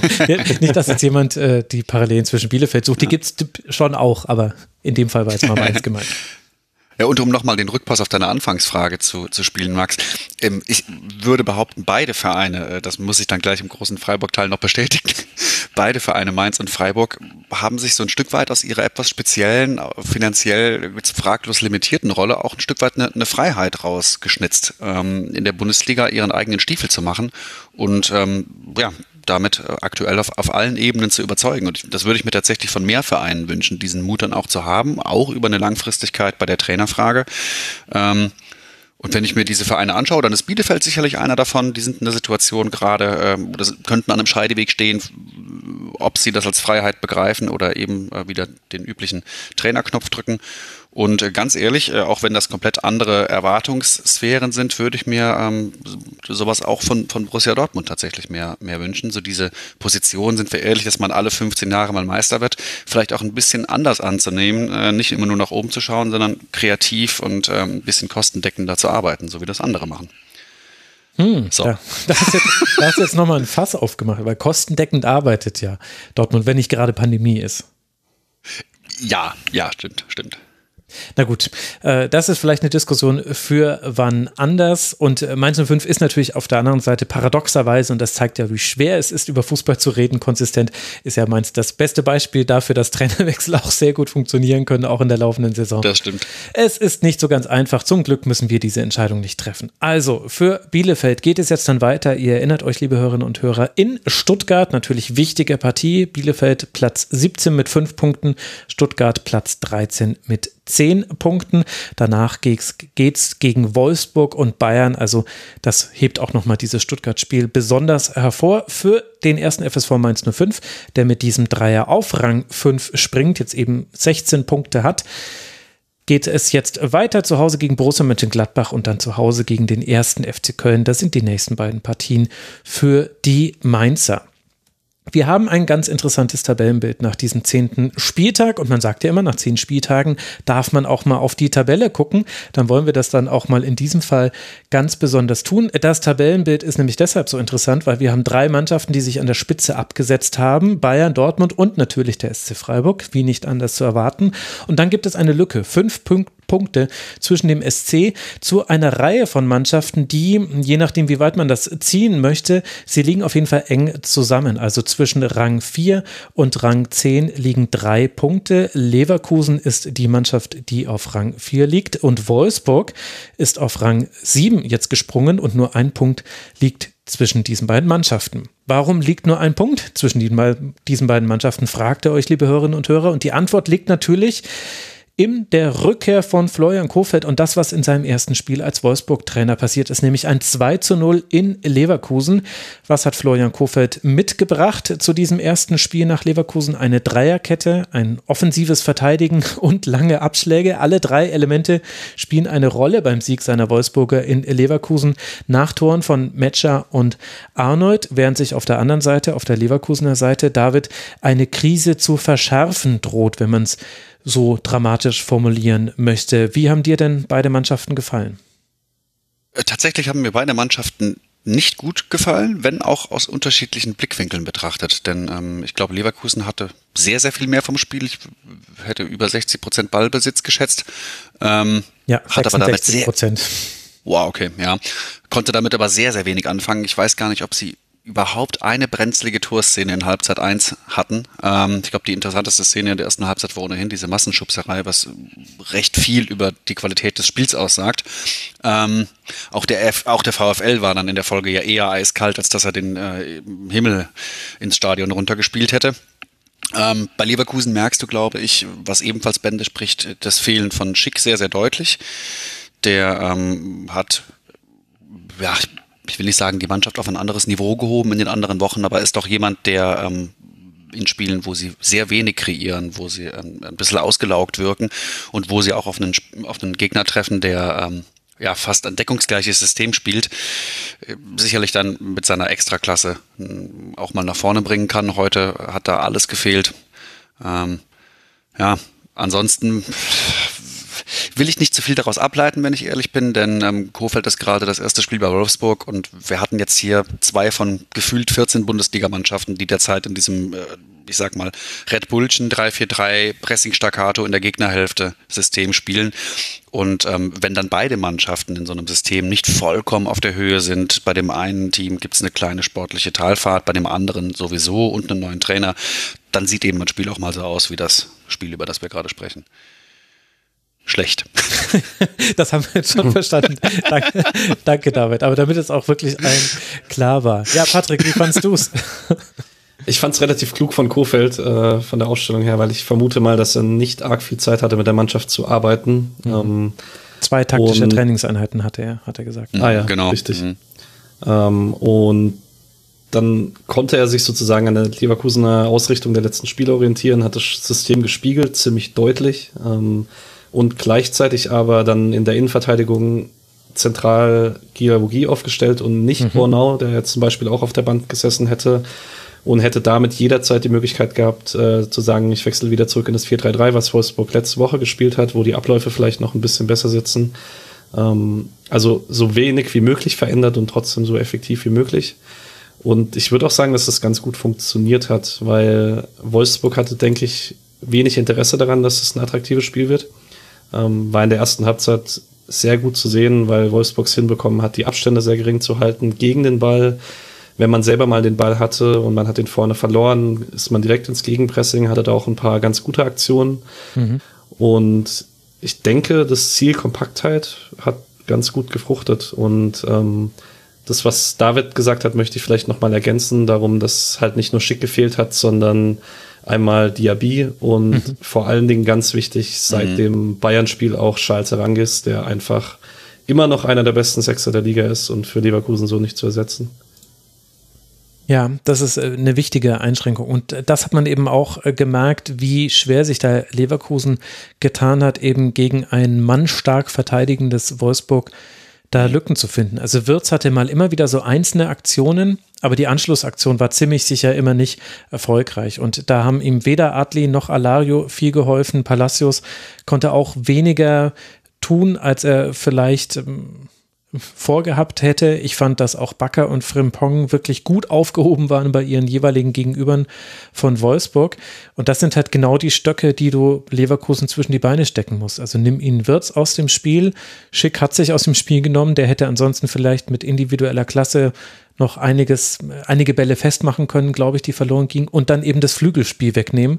Und das hat Wolfsburg durch das System, fand ich, sehr gut gemacht und aber auch, fand ich, durch individuell starke Leistungen. Also Das fand ich schon bemerkenswert. Zum einen eben Gilavogi hat mir in der Innenverteidigung besser gefallen als im defensiven Mittelfeld und dafür aber dann Asta mhm. Franks und Maximilian Arnold, das war genau das, was du in der Bundesliga haben willst. Das war schlau im Umschalten, also haben den tiefen Ball gespielt, wenn möglich, und wenn nicht, dann haben sie aber auch ruhig aufgebaut, äh, ganz, ganz hart gegen den Ball. Da gab es viele harte Zweikämpfe, gut geführte Zweikämpfe, wo es einfach sehr unangenehm war für die Gegner. Eine hohe Disziplin in der Abstimmung untereinander.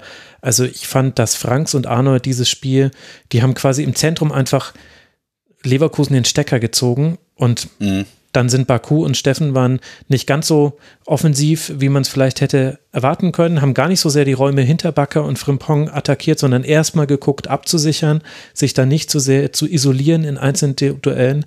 Das hat, finde ich, schon wirklich sehr gut geklappt. Und hm. das finde ich ist schon auch eine Stärke von Wolfsburg, die man jetzt so auch jetzt halt auch länger nicht mehr gesehen hat. Tatsache, ja. Äh, Gila Wodi fand ich interessant, äh, dass du das auch beobachtet hast, denn da, da dachte ich letzte Woche noch, uh, auf Messerschneide mit bereits deutlich hörbaren Trainerentlassungsgerüchten gegen den äh, SC Freiburg mit ähm, ja, dem, einem alleinigen Aufbau-Sechser Giavodi zu spielen, dann habe ich auch schon Jagdszenen vor dem inneren Auge gesehen, die es dann ja auch äh, zum Teil gab. Das ist hier schlauer gelöst worden. Stattdessen hat man sich, ich würde sagen, den, den spielschwächeren zentralen Mittelfeldspieler des Gegners, nämlich eben Palacios, rausgepickt, hat den ähm, mit einem sich zurückfallenden Maximilian Philipp äh, begrüßt und dann noch Franks, ähm, also quasi die Schwachstelle gedoppelt. Einfache Dinge, aber doch offensichtlich sehr, sehr wirksame. Ja, und dann klappt man halt auch manche Sachen. Also Leverkusen stellt die Abstöße hoch zu und äh, zweimal spielt Wolfsburg den Abstoß kurz und ab dann fängt aber Kuhn Castells an, sie immer lang zu schlagen. Und ich weiß nicht, das könnte vielleicht sogar auch eine Ansage von Florian Kofeld gewesen sein, denn normalerweise bei lang geschlagenen Abstößen sehen wir ja seit der Änderung der Abstoßregel gar nicht mehr so häufig. Normalerweise verschiebt man dann auf eine Seite des Spielfelds, weil man dann da den zweiten Ball gewinnen will und auf den anderen Raum verlagern will. Wolfsburg steht als eine der Mannschaften, also das sieht man wirklich ganz selten bei einem langen Abstoß, dass die Mannschaft, die den Abstoß ausführt, einfach zentral steht. Also die haben einfach nur alle weit nach vorne geschoben. Ich würde behaupten, dass äh, das eine Ansage war, weil man dann eben auch besser in seiner defensiven Ordnung gleich steht. Also es ist ein bisschen weniger komplex, als wenn man auf eine Seite rausschiebt. Aber egal, ob das jetzt so war oder ob das jetzt äh, Zufall war, Fakt ist, das 1 zu 0 fällt nach genau so einem Abstoß. Und da wiederum muss man bei Leverkusen dann sagen, also bei allen Dingen, die man natürlich auch so ein bisschen begründ als Begründung sehen kann, die jetzt nicht in der Hand von Leverkusen liegen, eben fehlende Spieler zum Beispiel, das darf nicht passieren, dass nach einem Abschlag dann eben Luke Bacchio so frei auf dem Flügel ist, dass Arnold ihn mit einem Pass nicht nur schicken kann, sondern er mit Anlauf dann in den Strafraum reingehen kann. Es läuft dann sehr unglücklich, dass Hinkapier den noch abfälscht, so dass Mecker ihn ins Tor äh, drücken kann. Aber trotzdem, das war vom Abwehrverhalten von Leverkusen ganz, ganz schwach und auch so in der Form, ja, äh, dann doch passend zu den letzten Spielen von Leverkusen. Und vor allen Dingen auch von äh, bis zum Ende wirklich schlecht verteidigt. Also Tabsoba sieht irgendwie ganz komisch aus, weil er plötzlich aufhört, einen Matcher zu verfolgen und irgendwo im luftleeren Raum stehen bleibt. Ein Matcher ist dadurch völlig frei. Und äh, Tabsoba vielleicht dann auch ein gutes Stichwort fürs 2-0, der da auch außen sich ein bisschen fahrig verhält. Und dann kriegt Leverkusen halt wieder nicht nur, ähm, wie der Ball auf Außen durchgeht, sondern ähm, man kriegt es in der Mitte so nicht verteidigt, dass Wolfsburg drei freie Abschlüsse bekommt und das ist eigentlich ein No-Go im eigenen Strafraum. Ähm, deswegen, also auf jeden Fall zwei sehr, sehr schlechte Defensivaktionen, beziehungsweise vielleicht sogar drei, wenn man die danach die Großchance von Matcher noch dazu zählt. Da hat man ja. einfach für zehn Minuten das Verteidigen fast vollständig eingestellt. Ja, tatsächlich kann man sich bei Lukas Radetzky bedanken, dass es nicht noch deutlicher wurde. Der hat wieder gut gehalten, was äh, vielleicht auch deshalb eine Nachricht ist, weil er im Pokalspiel gegen Karlsruhe, das auch verloren ging für Leverkusen, da nicht in jeder Situation so souverän war, aber das ist dann definitiv die richtige Reaktion gewesen. Ja, Patrick, was glaubst du, wie würdest du jetzt dann, wenn wir, also Wolfsburg haben wir jetzt ein bisschen eingeordnet, was von diesem Sieg zu halten ist und da müssen wir sowieso jetzt ein bisschen abwarten, was man da erstmal sehen kann. Wie würdest du denn die Lage in Leverkusen beurteilen, wo man seit dem 1 zu 5 gegen Bayern mal wieder nicht gewinnen konnte? Also zwei Unentschieden gegen Real Betis und den ersten FC Köln und jetzt dann eben diese zwei Niederlagen gegen den KSC im DFB-Pokal und jetzt gegen Wolfsburg. Ich würde noch keine Panik haben, aber ähm, ich hätte, wahrscheinlich wäre ich äh, näher an Leverkusen dran, hätte ich schon welche, weil man das in den letzten Saisons doch zu häufig gesehen hat, dass man mal mentale Einbrüche hatte über mehrere Wochen hinweg. Und dieser Bruch mit dem Bayern-Spiel ist halt schon sehr auffällig. Allerdings fand ich, man hat ein gutes Spiel gemacht in der Europa League bei Real Betis. Köln ist Köln, wie man, äh, wie wir schon beim Spiel in Dortmund besprochen haben. Das ist aktuell einfach eine gute Mannschaft. Und das Spiel gegen Karlsruhe geht wahrscheinlich, wenn man es zehnmal spielt, neunmal für Leverkusen aus oder vielleicht sogar von 199 Mal, ähm, weil es da tatsächlich nicht an Torchancen gemangelt hat und Radetzky auch nicht jedes Mal so patzt. Deswegen war es jetzt ein Spiel, das mir wirklich Sorgen machen würde in, äh, auf beiden Seiten des Feldes. Und man muss jetzt halt mal schauen, wie man die nächsten Wochen angeht. Jetzt nach dem Europa League-Spiel ähm, spielt man Hertha und Bochum. Mhm. Und wenn man danach immer noch in der Ergebniskrise steckt, dann würde ich mir mehr Sorgen machen als aktuell. Ich glaube, da gibt es wenig äh, zu ergänzen. Du hast ja dann auch schon die nächsten Gegner genannt. Für Leverkusen, für Wolfsburg geht es jetzt weiter in der Champions League. Ja, Florian Kofeld ist jetzt ein Champions League-Trainer gegen Salzburg zu Hause und dann gegen den FC Augsburg. Wolfsburg eben mit diesem Sieg auf Rang 7 gesprungen. Man ist jetzt wieder direkt dran an den oberen Plätzen. So schnell kann es gehen. Trainerwechsel, einfach die beste Idee überhaupt, sollte man immer machen. Habe ich schon immer gesagt, möchte ich an dieser Stelle nochmal wiederholen wollen. Das ist jetzt verwirrend für all diejenigen, die nur das Segment gehört haben. Tja, Leute, ihr müsst ja auch die ganze Sendung hören. Plus, plus, wenn ich das richtig gehört habe, spielen dann die beiden Mannschaften mit 35 Prozent Ballbesitz in dies, an diesem Wochenende. Ah, schön. Ja. Demnächst, demnächst hier genannt. Das heißt also, wenn ich an einen Stuhl festgebunden werden würde. und ja, so weiter. Wolfsburg gegen Augsburg sowieso ein absoluter Quotenklassiker. Das ist, äh, vielleicht kann ich das an dieser Stelle mal erzählen, auch wenn das ein Vorgriff auf Elf Leben ist, den Podcast zu Uli Hoeneß. Ich habe dafür mal recherchiert, welche Zuschauerquoten die Partie zwischen Wolfsburg und Hoffenheim hat, denn die einen sind ja im 12. Bundesliga-Jahr und die anderen im 25. Das heißt, man sollte ja eigentlich sagen, na gut, wenn, wenn man quasi davon ausgeht, dass sich ein Zuschauerinteresse dann auch so langsam bildet, dann würde es das ja langsam geben. Und äh, das Ergebnis ist aber immer dann, wenn diese Partie Wolfsburg gegen Hoffenheim in Konkurrenz zu anderen Spielen lief, also am Samstagnachmittag. Immer dann lag die Quote entweder im nicht messbaren Bereich, weil sie so niedrig war, oder, und das ist die Höchstquote, bei 31.000 Zuschauern. Und da sind quasi Spiele in der Endphase der Saison mit dabei, da sind Spiele mit dabei, wo Wolfsburg richtig stark war und äh, Hoffenheim äh, schwach und man ein gutes Spiel hätte. Also absolut erschreckend, wenn man sich mal wirklich mit den Quoten von einzelnen Spielen auseinandersetzt. Und ich fürchte, Wolfsburg gegen Augsburg wäre da jetzt auch nicht so dasjenige, was dann so weit drüber liegt. Okay, ich wollte ja aber eigentlich gar nicht über Wolfsburg gegen Augsburg sprechen. eigentlich wollten wir jetzt über die Überraschungsmannschaft dieser Bundesliga-Saison der Männer bisher sprechen. Bei den Frauen auch so ein bisschen, aber noch in, anderen, in anderer Hinsicht. Wir bleiben jetzt mal gerade bei der Männermannschaft des SC Freiburg, denn die bleibt auch im zwölften Pflichtspiel in dieser Saison ungeschlagen, nachdem es unter der Woche gegen Osnabrück noch bis ins Elfmeterschießen ging, das dann auch gewonnen werden konnte war die Partie gegen Fürth deutlicher. Asta trifft für Fürth per Eigentor. Dass der Asta sich ein Eigentor schießt, hat man in der Studentenstadt Freiburg durchaus schon gesehen. Das darf ich sagen, denn ich war damals Fachschaftssprecher. Okay. oh wow. Höfler erhöht nach diesem Treffer auf 2 zu 0. Leveling sorgt, dann kurz für vierte Hoffnung, aber direkt danach gibt es einen Strafstoß für den SC, den Grifo verwandelt. Endstand 3 zu 1. Äh, Patrick, wir wollen gleich ausführlich auf Freiburg blicken, deswegen lass mal mit Fürth beginnen. Welche Erkenntnisse hast du denn über die Spielvereinigung gewinnen können? Du warst ja sogar im Stadion im Neuen.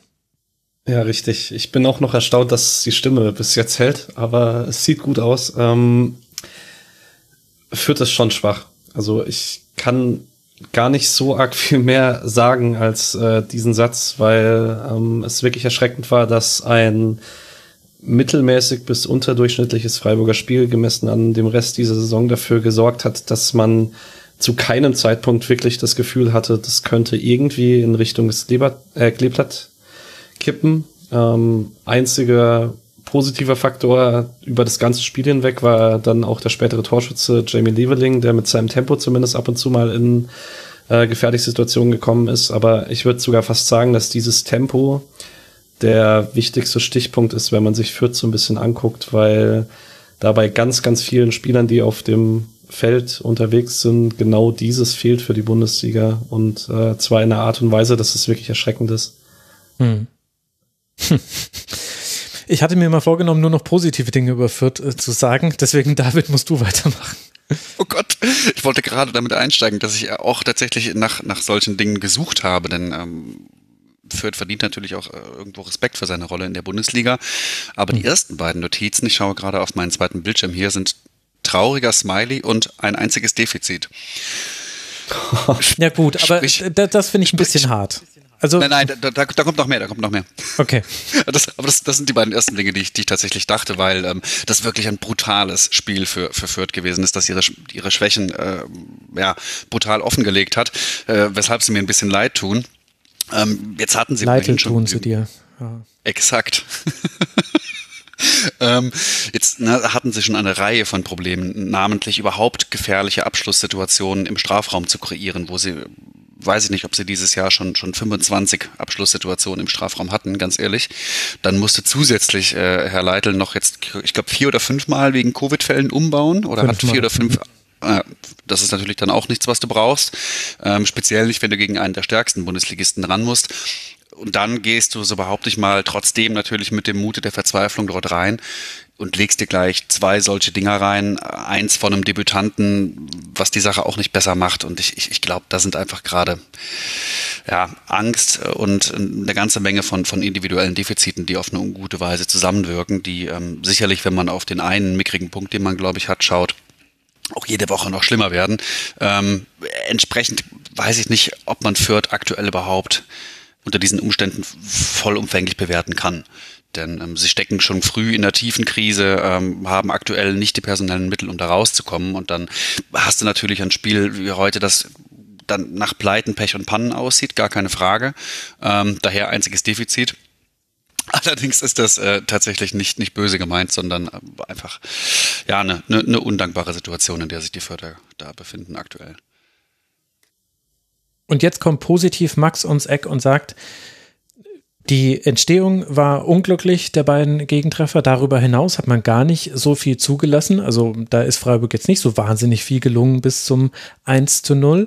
Und ich fand die Reaktion gut. Also der Anschlusstreffer, der war verdient. Der fiel in eine Phase hinein, in der 40 einige Chancen herausgespielt hat. Leveling war für mich der Beste bei der Spielvereinigung ja, klar kann man jetzt einschränken machen. Es fällt aber dann halt direkt danach äh, das Foul an Höhler, das zum Strafstoß führt und damit dann wieder zum 3 zu 1 Vorsprung. Also die, der Anschlusstreffer, diese Verkürzung, das hatte nur eine Dauer von wenigen Minuten. Mhm. Aber ich finde, das sind schon Aspekte, die man für zugute halten muss, wenn man zumindest so wie ich versucht, jetzt eben auch mal positive Dinge hervorzustellen, weil ich tue das halt einfach aus Selbstschutz, weil ich sonst in jeder Sendung jetzt 34 Mal dasselbe sagen werde über die Spielvereinigung. Und ich glaube, da habe weder ich Lust drauf noch die Hörerinnen und Hörer. Deswegen bin ich jetzt einfach bei Fürth immer der Positiv-Max.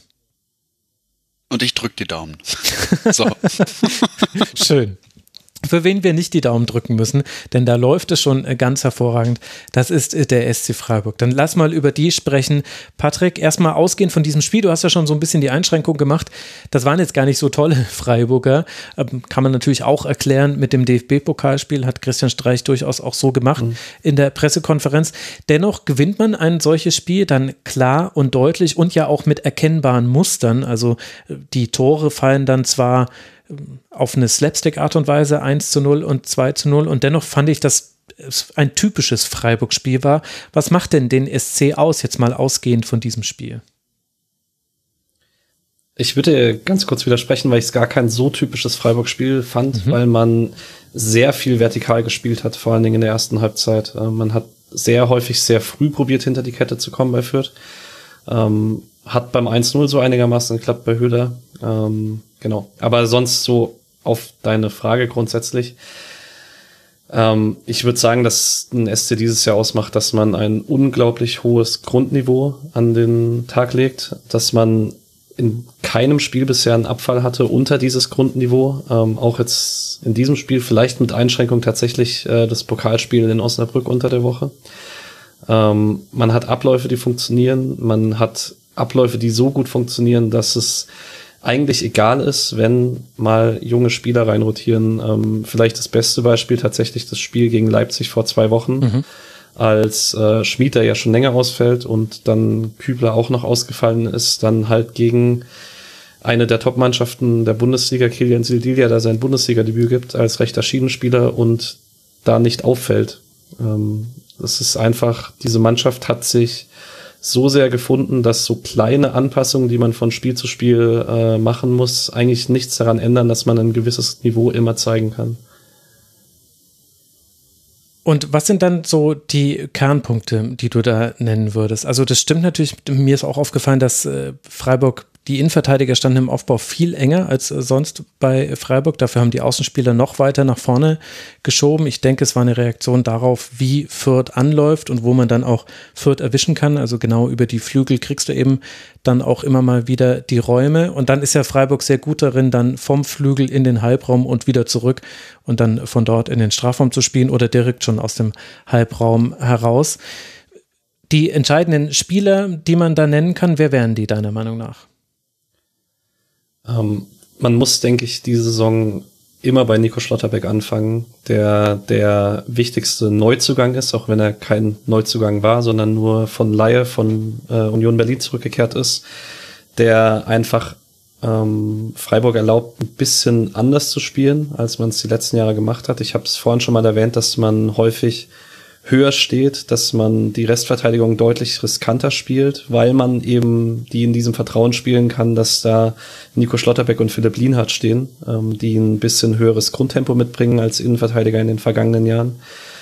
Und ähm, dazu zusätzlich hat man mit Marc Flecken jetzt die erste volle Saison einen Torhüter hinten drin, der außergewöhnlich ist. Nicht nur, weil er bisher auf der Linie ähm, kein Gegentor verschuldet hat, da das einfach ziemlich tadellos macht, sondern weil er ich würde die These gerne aufstellen, dass er sich im Spielaufbau in der ganzen Bundesliga vielleicht nur hinter Stefan Ortega und Manuel Neuer verstecken muss, im flachen Spielaufbau vor keinem. Ähm, man spielt inzwischen konsequent alles hinten flach raus und zwar in jeder Pressing-Situation des Gegners. Der lange Ball ist das allerletzte Mittel. Ähm, und es ist einfach ein gewisses Selbstvertrauen da, dass man sich zutraut, von hinten raus Angriffe aufzubauen. Ähm, und da sind die beiden einfach sehr, sehr große Faktoren dafür, dass man das immer und immer wieder macht. Mhm.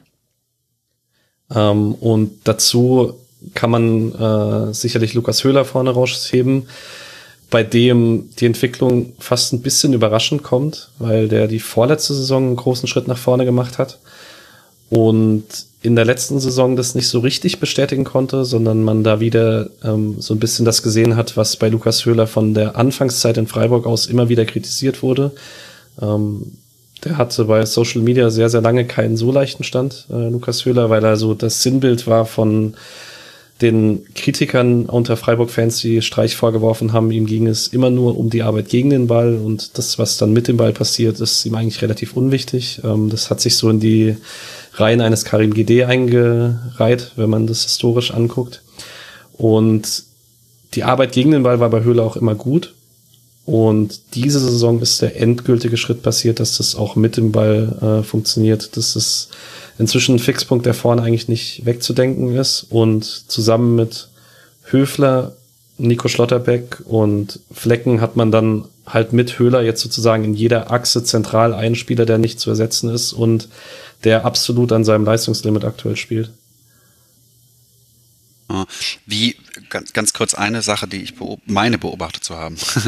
ähm, mhm. Das fand ich nämlich ganz spannend, denn ich, ich hatte das Gefühl, dass, äh, und war entsprechend auch nicht über Herrn Streichs Worte nach dem Spiel überrascht, Freiburg tatsächlich ähm, nicht hundertprozentig den, den Tank voll hatte, was die Energie angeht. Entsprechend hat man auch gesehen, dass so ein paar Details in den Abläufen, aber auch individuell, Ballannahme und Weiterverarbeitung nicht so hundertprozentig, ähm, glaube ich, da waren.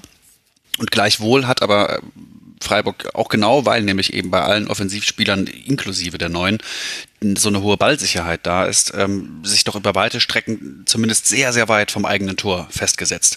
Also genau das, was du eigentlich, wenn du weißt, du hast schnelle Innenverteidiger, die einen Durchstoß auch mal abfangen können, genau das, was du möchtest in dem Spiel, wo du, oder zumindest mal ich sag mal, was du nicht möchtest in so einem Spiel, ist ja, dass das zu einem Pressing-Staccato mit gegen einen kleinen Club, der beherzt, ähm, ne, auf jeden zweiten Ball drauf springt. Du willst ein bisschen Kontrolle, äh, hier und da ähm, gefährliche Freistöße und Standards herausholen. Du weißt, du hast einen der besten Spieler mit Grifo äh, in der Liga. Das war alles sehr geschickt, aber die, die Ballsicherheit vorne hat, glaube ich, das, dafür gesorgt, dass ähm, ja, Freiburg ne, trotz halb leerem Tank das eigentlich recht souverän runtergespielt hat. Und äh, ja, also Ballsicherheit, Riesending. Ne? Ja, also vor allen Dingen, wenn man eben mit der Offensivreihe äh, Grifo, Jeong und Höhler spielt, wie man es meistens macht. Ähm, klar, jetzt gestern hat Kevin Schade noch gespielt, der ein bisschen anderes Element bringt, nämlich vor allen Dingen sehr, sehr viel Tempo und Physis. Mhm. Ähm, aber die drei anderen, Grifo und Jeong, hatten das schon immer. Dass Höhler das jetzt auch noch hat, ist auf jeden Fall eine Waffe. Und klar, ich habe jetzt bei den wichtigen Einzelspielern eigentlich die wichtigste Freiburger Waffe noch gar nicht rausgehoben, weil es so selbstverständlich ist und in den letzten Jahren schon so gut funktioniert hat, nämlich im Zweifelsspiel den Ball nach links raus und Grifo und Günther kreieren dann schon was.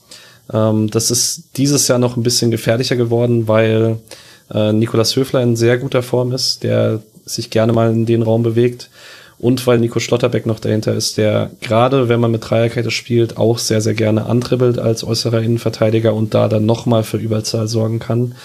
Und das heißt, man könnte sagen, man hat die Waffe, die man die letzten Jahre schon hatte, nochmal ähm, über den Schleifstein gezogen. Ja, überhaupt äh, vorschiebende Halbverteidiger in Dreierreihen, wichtiges Thema. Das habe ich vorhin noch vergessen, das war bei Wolfsburg gegen Leverkusen auch zu sehen mit John Anthony Brooks, der da sehr nach vorne gegangen ist. Wir haben zu diesem Teil, Patrick, so viele Hörerinnen und Hörerfragen bekommen wie selten. Dafür ganz herzlichen Dank. Unter mitmachen.rasenfunk.de wurden die alle gestellt. Ist ehrlich gesagt gar kein Platz mehr geblieben für eigene Fragen von mir, aber gut. Äh, wir werden, glaube ich, die wichtigsten Themen damit auch abarbeiten. Deswegen lassen wir dann so in den allgemeinen Teil zum SC Freiburg überschwenken. Da hat Eisernes Fohlen zum Beispiel eine Frage gestellt, die sich viele stellen aktuell. Wie hat es denn der SC geschafft, die Mannschaft diese Saison weitgehend zusammenzuhalten? Der einzige nennenswerte Abgang ist ja, wenn ich richtig liege, Santa Maria und der wurde durch Eggestein direkt ersetzt. Liegt es nur daran, fragt Eisernes vorhin, dass die Käufer kein Geld hatten oder gibt es noch weitere Ursachen dafür, die man vielleicht auf den ersten Blick nicht sieht? Mm, man muss, denke ich, im Frühling dafür anfangen, ähm, als innerhalb von wenigen Wochen erst Roland Scholley, dann äh, Philipp Lienhardt und Christian Günther alle drei den Vertrag verlängert haben und zwar relativ deutlich vor der Transferperiode natürlich, Berater sind vernetzt und so weiter. Das heißt, äh, die hatten sicherlich die Informationen, dass viele von den Standardteams, bei denen Spieler aus Freiburg nochmal den nächsten Schritt machen, vielleicht durch Corona nicht so zahlungskräftig sind, wie es in den Vorjahren war. Aber ich habe auch ein gewisses Vertrauen darauf, dass man ähm, sieht, was sich hier so entwickelt hat in den letzten Jahren, dass es eben stabiler ist. Es ist jetzt ähm, das dritte Jahr in Folge, in dem man wahrscheinlich nicht ganz unten drin mitspielen wird, wenn jetzt nicht was komplett Verrücktes passiert. Und ähm, ja, man zahlt in Freiburg auch nicht mehr mit Butterbroten, so ist es nicht. Ähm, ich denke, man ist jetzt gerade spätestens mit den Aufstiegen von Fürth und Bochum äh, zwar immer noch im unteren Teil, im unteren Drittel der Bundesliga, wenn es um Gehaltskosten und so weiter geht, aber man ist im oberen Teil des unteren Drittels. Man bewegt sich da langsam in eine andere Richtung und das gepaart damit, dass man halt die letzten Jahre gesehen hat, dass man mit Christian Streich äh, vor allen Dingen, aber auch allgemein mit diesem Umfeld sportlichen Erfolg haben kann. Und vielleicht auch damit gepaart, dass einige Spieler sich unter, äh, außerhalb des Freiburger, der Freiburger Bubble nicht durchsetzen konnten. Ähm, sorgt vielleicht dafür, dass der ein oder andere Spieler sagt, okay, für den kleinen nächsten Schritt verlasse ich den Verein nicht, sondern wenn dann nur, wenn ich den größeren nächsten Schritt machen kann. Mhm. Jetzt hast du die finanzielle Entwicklung schon angesprochen. Das finde ich ist eins, also das ist so eigentlich das Mirakel, wie gut wirtschaftlich der SC Freiburg dasteht. Man hat in einer Pandemiesaison dennoch rund 10 Millionen Euro Gewinn gemacht. Man hat jetzt ein Stadion eingeweiht das schon sehr gut vorfinanziert ist, indem man viel aus dem Eigenkapital reinstecken konnte, also nicht hohe Fremdkapitalkosten aufnehmen musste. Im Forum hat jemand geschrieben, das habe ich jetzt nicht mehr nachrecherchiert, aber in der Regel stimmen die Dinge, die die äh, Hörerinnen und Hörer da schreiben, dass wenn man noch zehn Jahre in der Bundesliga bliebe, in der ersten Liga, dass dann das Stadion schon abbezahlt wäre. Das ist auch relativ schnell für ein Stadion, kann ich äh, sagen. Was hat sich denn da unter der Haube beim SC Freiburg getan oder eigentlich nicht unter der Haube, sondern äh, hinter dem Banktresor beim SC in den letzten Jahren, was jetzt vielleicht erst so langsam sichtbar wird? Man muss sagen, man hatte eigentlich könnte man fast sagen, ab dem Anfang der 2010er Jahre ähm, hatte man den Plan, dass man ein neues Stadion braucht. Das war relativ ähm, offensichtlich, mhm. dass es nicht ewig weitergehen kann im Dreisamstadion, auch wenn wir Fans das alle gerne gehabt hätten, aber man musste dann halt irgendwann dieser Realität ins Auge blicken. Und man hat von diesem Moment an angefangen, dass man Transfereinnahmen, die man ähm, erzielt hat für Spieler, die sich hier entwickelt haben, ähm, zwar reinvestiert hat, aber nicht in voller Höhe. Man hat äh, jetzt zum Beispiel im Jahr 11, 12 hat man 12 Millionen Transferplus gemacht. Im äh, Jahr 15, 16 hat man über 20 Millionen Transferplus gemacht. Im nächsten Jahr zwar dann Minus, aber in den nächsten Jahren wieder Plus und so weiter. Und man hat gute Schritte gemacht in der Spielentwicklung und man hat dann aber auch die Verkäufe nicht dafür genutzt, dass man gesagt hat, okay, wir reinvestieren das jetzt, sondern man hat gesagt, okay, wir legen das zurück, weil wir wissen, dass das Stadion kommt und ähm, machen mit unserem Weg weiter. Also wir warten, bis wir ähm, den nächsten Schritt machen, ähm, dass man sich vielleicht auch fertigere Spieler holen kann und setzen weiterhin darauf, dass wir erstmal Spieler holen, die sich, die bei uns den nächsten Schritt machen und die dann halt im Zweifelsfall dann auch für mehr Geld den Verein verlassen. Ähm, und das hat halt dafür gesorgt, dass man ähm, für das neue Stadion ein Darlehen aufnehmen musste von nur 40,5 Millionen Euro.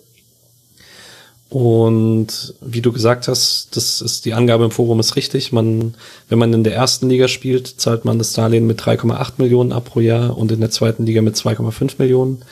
Das heißt, wenn man oben bleibt, dann sind es 10 bis 10,5 Jahre, bis man das Stadion komplett finanziert hat und dann mit dem Weg eigentlich so weitergehen kann. Und jetzt haben wir ja im Fußball die Besonderheit, dass wir hier ein Wirtschaftssegment haben, wo es zwei sich gegeneinander bedingende äh, Faktoren gibt oder beeinflussende Faktoren. Das eine ist der sportliche Erfolg, der führt zu wirtschaftlichem Erfolg und der wirtschaftliche Erfolg führt zu sportlichem Erfolg. Und da muss man dann eine Balance finden. Das ist jetzt nicht immer allen Vereinen gelungen in der Vergangenheit. Wenn wir jetzt mal die Transferstrategie und darüber, das sind ja die großen Einnahmeströme, die sich auch verändert haben. Alles andere hat zwar so seine Schwankungen und auch seine Entwicklung, aber im Wesentlichen kam da immer das frische Kapital rein, zusätzlich zu dann Veränderungen, die die gesamte Liga betroffen haben, wie eben ein höheres TV-Geld und so weiter und so fort.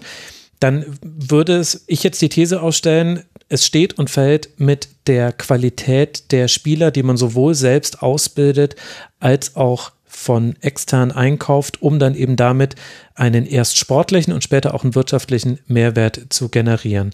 Dafür ist jetzt Jochen Seyer verantwortlich, der von 2003 bis 2013 auch die Fußballschule also das Nachwuchsleistungszentrum geleitet hat und seitdem gemeinsam mit Clemens Hartenbach das Amt des Sportdirektors bekleidet.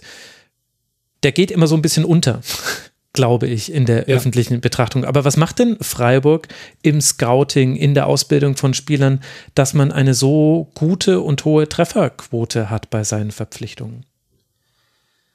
Also der Schlüssel für Scouting ist nach allem, was man hört, eher Clemens Hartenbach als Jochen Seyer. Ähm, mhm. Da ist die Arbeitsteilung relativ klar, auch wenn Jochen Seyer deutlich häufiger in der Öffentlichkeit zu sehen ist und deswegen auch bekannter ist, würde ich sagen.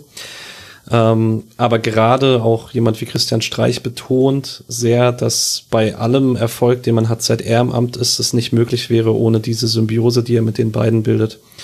Und das sorgt also ich würde sagen, ein großer Faktor ist auf jeden Fall, dass man Entscheidungen immer zu dritt trifft, dass man sich dabei zwar auch mal streitet, aber immer auf einem sehr konstruktiven Level. Ähm, man könnte jetzt auch sagen, man hat keinen Jörg Schmatke bei sich irgendwo sitzen, ähm, sondern ähm, man schafft es irgendwie eine ganz gute Balance hinzubekommen, dass man zwar immer harmonisch ist, gerade im Außenauftritt, dass man aber gleichzeitig äh, so zusammenarbeitet, dass man sich auch alles sagen kann. Ähm, gerade Streich und Hartenbach sind befreundet, seit die beiden zusammen Fußball gespielt haben in den 80er Jahren. Ähm, das äh, scheint ein ganz gutes Team zu sein. Jochen Seyer passt da ganz gut mit rein. Und ähm, man ist sehr sorgfältig darin, welche Spieler man verpflichtet. Ähm, die hohe Trefferquote ist dann halt die Frage, wie viel damit zusammenhängt, dass man einfach ein sehr gutes Auge für Spieler hat. Das ist sicherlich ein Faktor, der mit reinspielt. Ähm, aber das ist die Bedingung dafür ist halt auch, dass man einen Trainer hat, der die Spieler dann auch in ihren Stärken fördern kann. Und da ist Christian Streich ein Glücksfall in Freiburg, den man einfach nicht oft genug betonen kann. Welche Rolle spielt dann Christian Streich deiner Meinung nach bei der Auswahl von Spielern? Also das hat man ja durchaus jetzt inzwischen auch schon gehört von Spielern, die schon länger bei Freiburg spielen oder dort gespielt haben. Jeder von denen hat irgendwann mal mit ihm ein interessantes Gespräch geführt und viele von ihnen dann vor dem Wechsel zum SC Freiburg und Streich war dann einer der Gründe, dorthin zu wechseln, zumindest bei einigen habe ich das gehört. Genau, also ähm, ich würde sagen, Streich ist bei der Auswahl der Spieler erst relativ spät beteiligt. Also das Scouting und ähm, so ein bisschen Kaderprofil oder Kaderplanung, das machen schon Hartenbach und äh, Seyer. Aber Streich ist dann gegen Ende vor allen Dingen beteiligt, wenn es darum geht, okay, ähm, macht dieser Spieler jetzt Sinn mit seinen Stärken und Schwächen, die er hat? Und was man eben hört, ist, dass er mit jedem Spieler, nachdem er sich äh, das angeguckt hat, davor persönlich sprechen möchte. Und zwar aus zwei Gründen. Einmal, weil es in Freiburg immer noch sehr, sehr wichtig ist, dass ein Spieler auch menschlich in das Team reinpasst. Ähm, die Schlussfolgerung hat man spätestens mit dem Abstieg 14-15 gezogen, als man letztmals darüber gehört hat, dass das in Freiburg nicht so war. Ähm, mhm. dass dieses äh, Zusammenarbeiten immer am gleichen Strang ziehen äh, nicht funktioniert hat. Und zweitens, ähm, da ist ein Interview von Robin Koch damals, das in Elf Freunde entstanden ist, ähm, glaube ich, so sinnbildlich dafür, dass Christian Streich in diesem Gespräch dem Spieler einen Weg aufzeigt, in den es, äh, wo es hingehen soll. Also wo man klare Schwächen definiert, wird sehr, sehr früh gezeigt, wie man in Freiburg ähm, plant, die umzusetzen, aber halt auch, wenn es darum geht, ähm, dass man den Spielern nichts vormacht, sondern dass man dann sagt, okay, jetzt auf dieser Position spielen zwei Spieler, die schon länger da sind. Vielleicht geht der eine nächsten Sommer und bis dahin wirst du wenig spielen. Aber wir versprechen dir, dass wir dich dann besser machen, sobald du spielst und auch schon im Training besser machen. Und dieses äh, Versprechen kann man halt auch Spielern und Beratern eher geben, wenn man mit der Erfahrung der letzten Jahre sozusagen punkten kann, mhm. wenn man zeigen kann, hey, ein Chada Soyuncu hat sich bei uns entwickelt, ein Robin Koch, ein Vincenzo Grifo, ein Luca Waldschmidt und so weiter und so weiter. Ähm, das sind halt, wenn man diese Geschichte vorweisen kann, macht es natürlich äh, ähm, Verhandlungen da leichter. Mhm. Ich habe mir schon öfter mal die Frage gestellt, also ich bin ja auch äh, dem SC äh, sympathisch äh, verbunden, weil ich in Freiburg studiert habe. Und ich habe mir schon öfter die Frage gestellt, woher das eigentlich kommt, dass es der SC in solcher Regelmäßigkeit schafft, nicht nur Spieler abzugeben, sondern dann für einzelne Spieler sehr viel Geld zu bekommen, obwohl er die Mannschaft eigentlich so häufig übers Kollektiv äh, funktioniert. Das scheint ja erstmal widersprüchlich zu sein, aber egal, ob du Matthias Ginter ist äh, für viel Geld gegangen, äh, du hast äh, dann Maximilian Philipp ist für wahnsinnig viel Geld gegangen, zu Yunchi. Da kommen dann natürlich auch, also immer wenn englische Vereine beteiligt sind, da hat man dann eine schnelle Antwort, warum das dann gar so viel Geld ist. Sicherlich bei Robin Koch auch. Aber so ganz habe ich ehrlicherweise darauf noch keine Antwort gefunden. Warum ist, also wie würdest du da drauf antworten? Das ist eine sehr gute Frage. Ähm ich glaube, dass es damit zusammenhängt, dass ähm, Streich es ganz gut hinbekommt, die Spieler in den Positionen aufzustellen, wo sie ihre Stärken zeigen können. Ähm, mhm. Man hat natürlich auch den Vorteil, wenn man ein kleinerer Verein ist, was man, ähm, also auch so von der Kaderqualität her, dass man herausstechende Spieler in Einzelqualität dann eigentlich in gute Situationen bringen muss, um erfolgreich zu sein. Also dass man mit einem Luca Waldschmidt im Kader in der damaligen Form halt dafür sorgt, dass er sehr, sehr häufig in gute Abschlusssituationen kommt. Ähm, mhm. Bringt nicht nur Luca Waldschmidts Entwicklung weiter, sondern sorgt halt auch dafür, dass die Mannschaft Spiele gewinnt, dass man äh, wenn man Robin Koch hat, ähm, den so einsetzt, dass er zeigen kann, wie gut er ist, wenn er zwischen Sechs und Innenverteidigung pendeln kann, ähm, wenn er Situationen in letzter Reihe kl äh, klärt. Oder wenn man jetzt einen Nico Schlotterbeck hat, ähm, den man eben auch nach seinen Stärken einsetzt, dann ist es sicherlich etwas, für das Streichen sehr gutes Auge hat. Aber es ist halt auch etwas, auf das Freiburg angewiesen ist, wenn man einzelne Spieler hat, die aus dem Kollektiv rausstechen, dass man die dann auch in Situationen bringt, in denen sie das zeigen können. Ähm, da muss man vielleicht sogar fast einschränken, dass man das letztes Jahr mal nicht hinbekommen hat mit äh, Santa Maria, der nie so richtig angekommen ist, bei dem es aber übrigens bei seinem Verbrechen immer noch, äh, bei seinem Namen immer noch ein Verbrechen ist, dass er nie vor einer vollen Hütte spielen durfte. Mhm. Ähm, da hat man es nicht so richtig hinbekommen, ähm, weil er und Höfler sich häufiger mal im Weg standen, weil diese beiden sich dann doch zu ähnlich waren, aber das ist eher die Ausnahme. Meistens kriegt äh, man es dann doch ganz gut hin, die Spieler glänzen zu lassen, da wo sie glänzen möchten.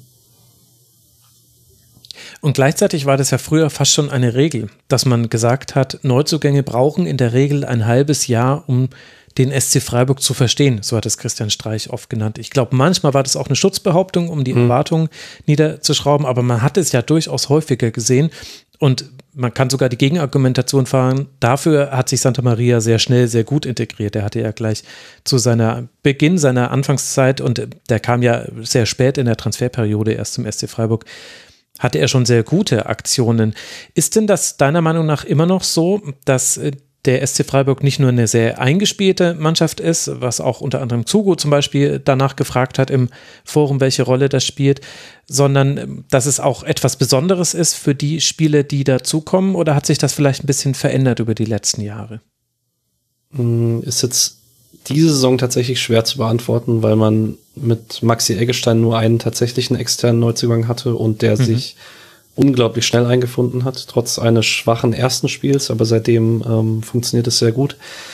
Letztes Jahr kann man das, denke ich, schon so sagen. Ähm, Demirovic brauchte bis kurz vor der Winterpause, um richtig da zu sein. Santa Maria war eine Ausnahme, ähm, war aber auch ein Ausnahmespieler. Das kann man äh, so attestieren, auch wenn man, auch wenn es nicht so funktioniert hat, wie man sich vorgestellt hat. Und ich ich tue mich tatsächlich ein bisschen schwer damit, das zu sagen, weil das in den letzten Jahren eher selten der Fall war. In der Saison davor waren die zwei Hauptzugänge Grifo und Schmid, die zwar ähm, Ablöse gekostet haben und von extern kamen, die aber beide das System Streich schon kannten. Ähm, und alles, was drei Jahre her ist, äh, da fällt es mir schwer, jetzt zu sagen, ob das heute noch so ist. Mhm. Ja, ja, stimmt. Guter Punkt. Da hast du natürlich recht. Gleichzeitig haben wir ja nicht nur die Spieler, die von extern zu Freiburg kommen, sondern immer wieder Spieler, die hochgezogen werden aus den Jugendteams beziehungsweise der zweiten Mannschaft des ersten SC Freiburg. Da haben wir auch mehrere Fragen zu bekommen, unter anderem von Strube Hovet oder Hoft, äh, die äh, fragt äh, die Rolle der zweiten Mannschaft und wie man sie in Zukunft sieht. Denn der SC Freiburg ist ja mit seiner zweiten Mannschaft als eine von zwei Mannschaften in der dritten Liga vertreten. Nur Borussia Dortmund kann das noch schaffen. Habe ich auch schon mehrfach hier im Rasenfunk thematisiert, dass man sich einfach mal an, angucken kann, wo in alle äh, äh, Herrenländer, hätte ich fast schon gesagt, diese Spieler aus dieser Mannschaft hin verstreut inzwischen jetzt spielen, inklusive Trainer, ja. Also welche Rolle spielt die zweite Mannschaft und soll sie vielleicht auch in Zukunft spielen? War das jetzt so ein einmaliges Erlebnis mit diesem Aufstieg und dem besonderen Erfolg? Wie würdest du das einordnen? Ich würde sagen, man hatte letzte Saison eine außergewöhnliche Mannschaft. Man sieht es dieses Jahr an den Spielern, die aufrücken, also wenn sie bei den Profis äh, reingehen, ähm, dass die Anpassung da sehr, sehr kurz braucht. Man sieht es bei Kevin Schade jetzt in den U21 mhm. Spielen, bei Noah Weishaupt in seinen kurzen Auftritten. Ähm, Sildilia und Sekwem, der jetzt leider aktuell verletzt ist, waren außergewöhnliche äußere Innenverteidiger, die in der Dreierkette als äußere Innenverteidiger das fast gespielt haben wie Außenverteidiger, weil da teilweise die Triplings bis ins gegnerische Sech in gegnerischen 16er gingen. Da waren einfach letzte Saison sehr, sehr viele Spieler ähm, auf dem Feld in der zweiten Mannschaft, die zu stark waren für eine Regionalliga Südwest. Das ist aber im Zweifel nicht unbedingt der Regelfall. Ähm, und man hat jetzt die Drittligamannschaft auch nicht so aufgestellt, dass es um jeden Preis um den Klassenerhalt geht, weil ähm, viele dieser Unterschiedsspieler der Vorsaison rücken jetzt immer wieder auf in den Profikader, weil sie dort gebraucht werden, weil sie, weil auch bewusst der Profikader nicht ähm, extern verstärkt wurde, außer es hätte wirklich optimal gepasst. Man hat noch lange nach einem Stoßstürmer gesucht, aber man hat sich letztlich dafür entschieden, man macht nichts, weil man so ein großes Vertrauen hat in die Jungs, die jetzt eben von der zweiten Mannschaft und davor von der Jugend hochgekommen sind ähm, und das merkt man auch in den Auftritten in der dritten Liga. Ähm, ein Kilian Sildilia hat jetzt am Wochenende bei einem 0 zu 6 bei 1860 deutlich gefehlt in der Verteidigung, weil er im Profikader war. Und die zweite Mannschaft ist jetzt einfach sehr, sehr jung, ähm, mit vielen Spielern, die nicht mal eine A-Jugendsaison hatten, weil die wegen Corona ausgefallen ist und die dürfen jetzt in den Profibereich hoch und mhm. direkt dritte Liga spielen. Das ist äh, ein ziemlich hartes Los. Deswegen ähm, wird es wahrscheinlich häufiger Momente geben, in denen man dort Lehrgeld zahlt. Und ich kann mir nicht vorstellen, dass der Verein da jetzt im Winter drauf reagiert und sagt, wir verstärken uns da jetzt extern nur für die zweite Mannschaft, um in der dritten Liga zu bleiben. Man würde sich aber auch nicht wehren, wenn es passiert, weil man sicherlich sagen muss, dass es schon ein gewisses Faustpfand ist, dass man sagen kann, okay, wenn jetzt ein junger, talentierter Spieler nach Freiburg kommen möchte in Zukunft, und der hat vielleicht nicht direkt die Chance, in der ersten Mannschaft zu spielen. Dann ist es schon was anderes, wenn man Drittliga spielt statt Regionalliga. Und es sind halt dann doch relativ viele Profivereine, die die zweite Mannschaft nicht mehr haben. Frankfurt, Leverkusen und so weiter. Mhm. Also, das sind so ein bisschen die zwei Säulen. Gutes äh, Scouting und äh, gute Verpflichtung sowie die eigene Nachwuchsmannschaft. Jetzt ist noch ein dritter Faktor dazugekommen. Das Schwarzwaldstadion wird nicht mehr für die Profis äh, der Männer verwendet, sondern jetzt gibt es das Mooswaldstadion, wie die Ultras es nennen. Und das hat gleichzeitig eine höhere Kapazität. Also neben den klassischen Dingen, wie dass es mehr Logen gibt, es gibt jetzt auch einen größeren Pressebereich. Also das Schwarzwaldstadion hätte auch einfach mit gewissen Auflagen der DFL jetzt nicht mehr mithalten können. Deswegen war es eben auch schon seit vielen Jahren klar, dass da was Neues kommen müsste. Also wir haben jetzt eben eine Vergrößerung, aber eben nicht nur in den wirtschaftlichen Möglichkeiten, sondern auch in der Kapazität. Glaubst du, der SC kann dieses Stadion immer füllen? Wir haben ja mit Mainz 05 auch ein Beispiel aus der Liga, was ja durchaus viele Parallelen zum SC aufweist. Haben wir ja schon mal kurz gestreift, diesen Themenkomplex. Da hat man jetzt Zuschauerprobleme schon seit ein paar Jahren, auch pandemieunabhängig. Ich habe die Hoffnung, dass es nicht passiert, ähm, was an mehreren Gründen liegt. Einmal ist der Zuschauerzulauf, ähm, seit Christian Streich Trainer ist, eigentlich wieder ungebrochen. Ähm, man hatte das sogar in der Zweitligasaison damals, dass bis auf wenige Spiele alles ausverkauft war. Und das, es war jetzt in den letzten Jahren eigentlich außer der Gästeblock fast äh, jedes Spiel ausverkauft. Und man hatte jetzt auch am Samstag ein ausverkauftes Stadion gegen Kräuter Fürth, einen der unattraktiveren Gegner der Liga, würde ich sagen. Ähm, also der Gästebereich war nicht ganz ausverkauft, aber ansonsten schon.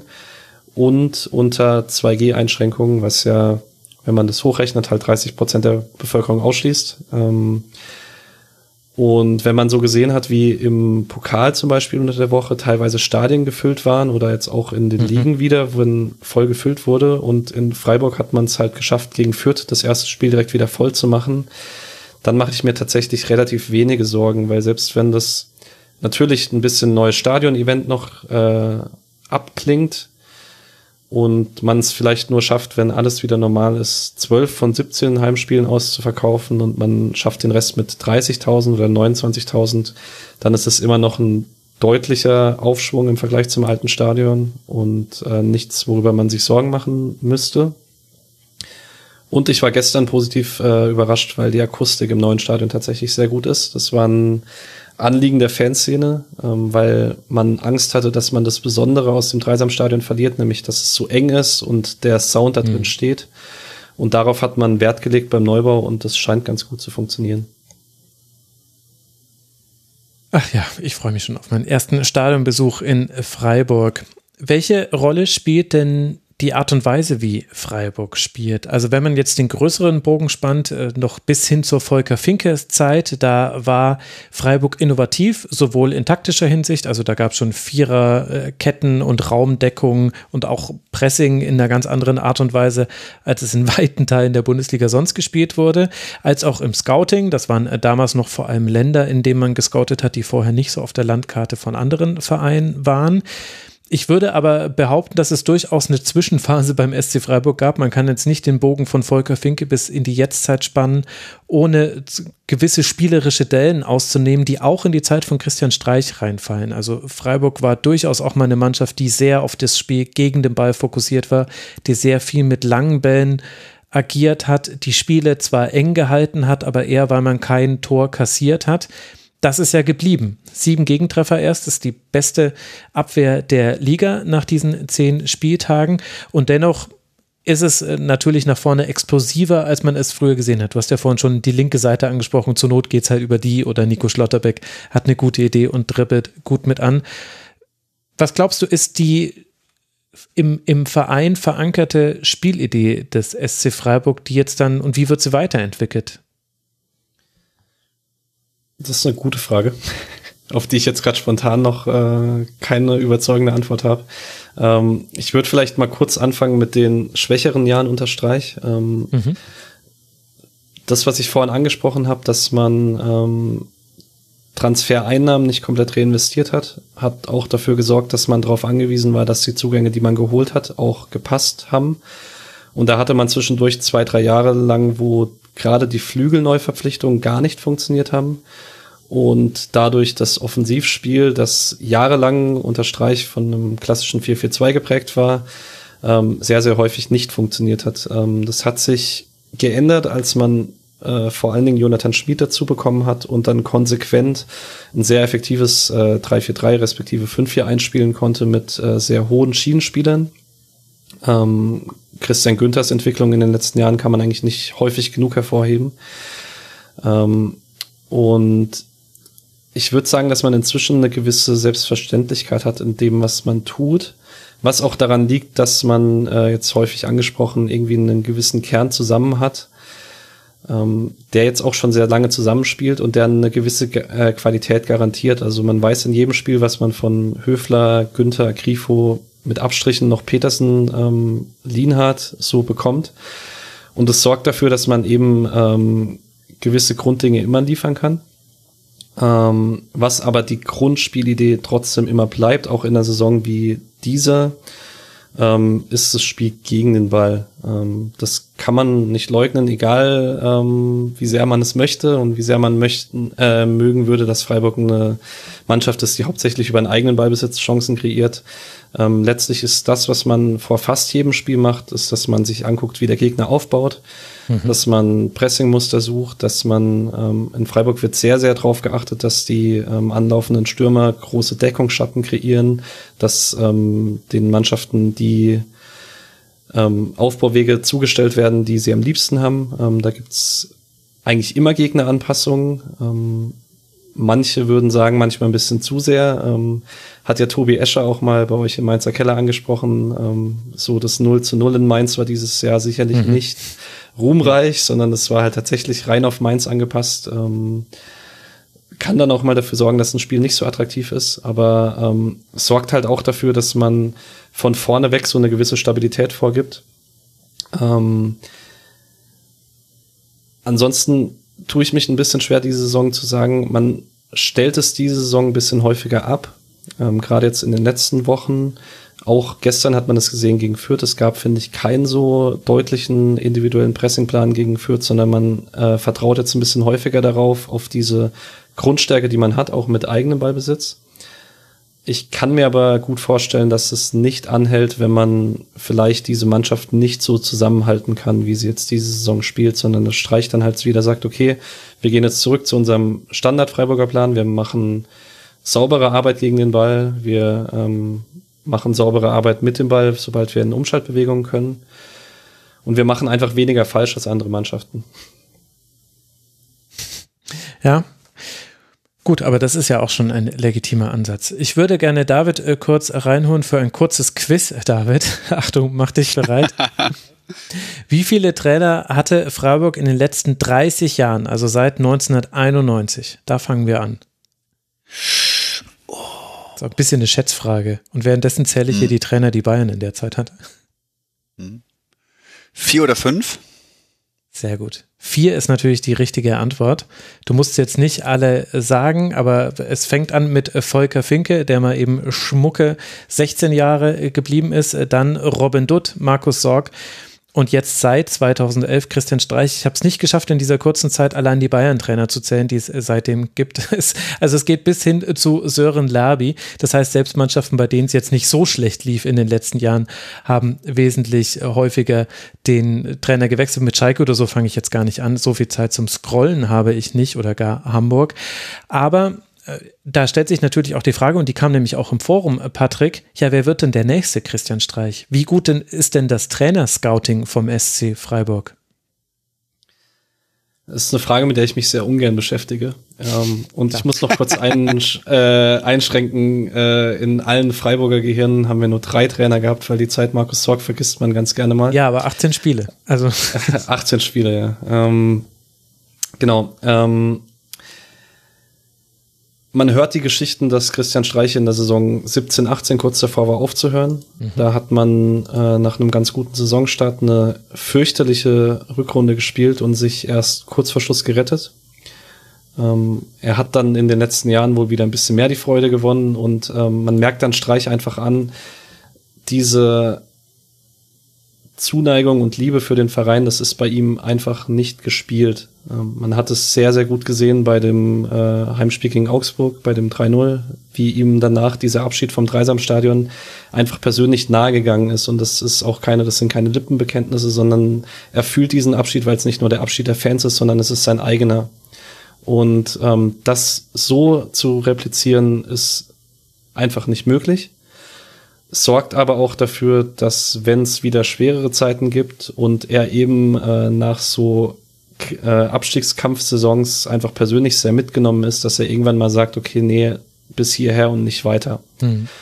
Und ähm, es gibt jetzt seit äh, zwei, drei Jahren dann die Gedanken im Freiburger Umfeld, wer es denn danach macht mich persönlich würde es nicht überraschen, wenn es äh, Florian Bruns werden würde, wenn er bis dahin noch im Trainerteam ist, weil es da schon die ersten Gespräche so aus dem Freiburger Umfeld gab, als er damals aus dem Kuhfeld-Trainerteam herkam, dass das so ein Vorgriff sein sollte, falls es irgendwann mal möglich ist, weil man dann wohl eine relativ hohe Meinung von ihm hat.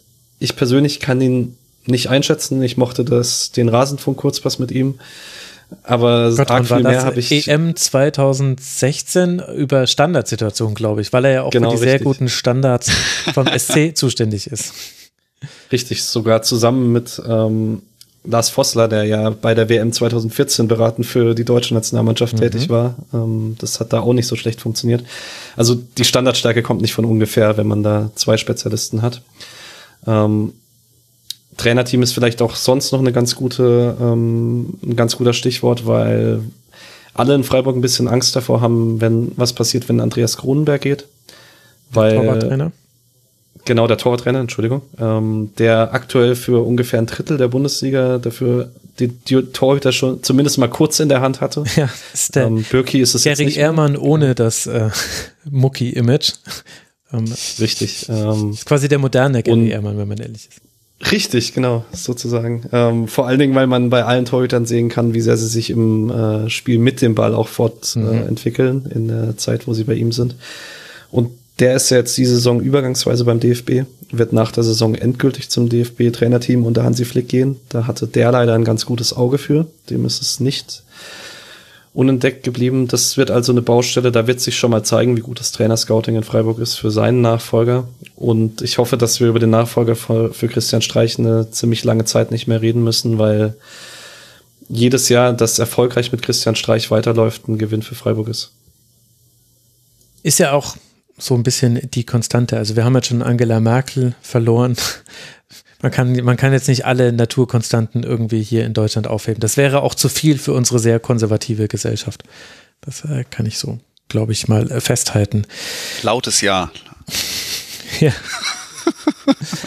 Es äh, gäbe durchaus noch ein paar Themen, aber ich glaube, wir haben äh, viele der allgemeinen Fragen vor allem abgearbeitet, die kamen. Ich fand das auch ganz interessant. Man hat beim SC immer mal wieder so das Gefühl, sich zu wiederholen. Also den Rasenfunk gibt es ja jetzt auch schon im siebten oder im achten Jahr sogar schon. Ich weiß gerade gar nicht, in welchem Jahr wir sind. Ich glaube, wir sind in, im achten Jahr und es gibt uns schon seit über sieben Jahren, so müsste es korrekt sein.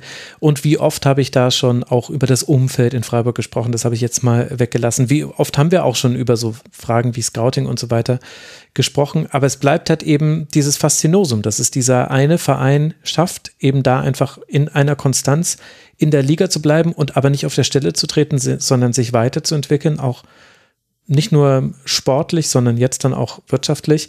Und das ist halt so wenige andere schaffen. Deswegen fand ich das jetzt mal wieder sehr schön, Patrick. Danke, dass du mir auch die allgemeinsten aller Fragen. Danke, dass ich bis zu Volker Finke zurückgehen durfte und du nicht gesagt hast, Alter, wir haben jetzt hier Viertel nach elf, lass mich in Ruhe. Können wir nicht wieder über. Gerne. Ähm, ja, eine Sache, die man vielleicht noch kurz ansprechen sollte, weil es ja in der öffentlichen Wahrnehmung war, ähm, ist die Frage rund ums Stadion, um die Nutzung. Mhm. Ich weiß nicht, äh, da gab es ja den großen Aufschrei, weil ähm, eben Nutzung nur zu beschränkten Zeiten aktuell Aufschrei ist eine ganz ist. schlechte Umschreibung. Aufschrei ist genau das Problem. Ja, stimmt. ist, genau. Ähm, es ging da eigentlich um einen ähm, einen Spezialfall in der Bauverordnung und zwar ähm, ich, ich halte es so grob wie möglich, ich verspreche es. Ähm, in der Bauverordnung oder in dem Bauantrag ist drin geschrieben, ähm, dass seltene Ereignisse äh, im Stadion erlaubt sind. Ähm, und der Verwaltungsgerichtshof hat das erste Mal in der deutschen Rechtsprechungsgeschichte argumentiert, dass der Regelbetrieb, also die Bundesliga, kein seltenes Ereignis ist, da der besondere Charakter fehlt, weil die Bundesliga ja jeden zweiten Samstag stattfindet. Und dieses äh, besonders wurde jetzt gestrichen. Der Gesetzgeber hat da die Problematik gesehen und klargestellt und hat gesagt, die Bundesligaspiele sind auch seltene Ereignisse. Das steht jetzt in der neuen Sportanlagen-Lärmschutzverordnung. Ähm, genau. Ähm, und die Verordnung tritt zum 1. Oktober in Kraft und es gibt neue Verhandlungen dann vor dem Verwaltungsgericht in Freiburg im Februar nächsten Jahres. Und ähm, der Verein hofft jetzt, dass sich das positiv auf die Verhandlungen auswirkt, auch wenn sich die Rechtslage erst nach Verfahrensbeginn geändert hat und es ja im deutschen Recht sowas wie Rückwirkungsverbote und so weiter gibt. Ähm, allerdings könnte man dann wahrscheinlich neue Baugenehmigungen äh, beantragen, die dann nach neuer Rechtslage beurteilt werden würden. Und dann würde man wahrscheinlich auf jeden Fall für alle Bundesligaspiele die Genehmigung bekommen und könnte dann sagen, diese, also man hatte, glaube ich, im Bauantrag bis zu zehn seltene Ereignisse pro Jahr ausgewiesen. Mhm. Und da könnte man dann sagen, das kriegt man hin, falls man mal Europa League oder Champions League spielt.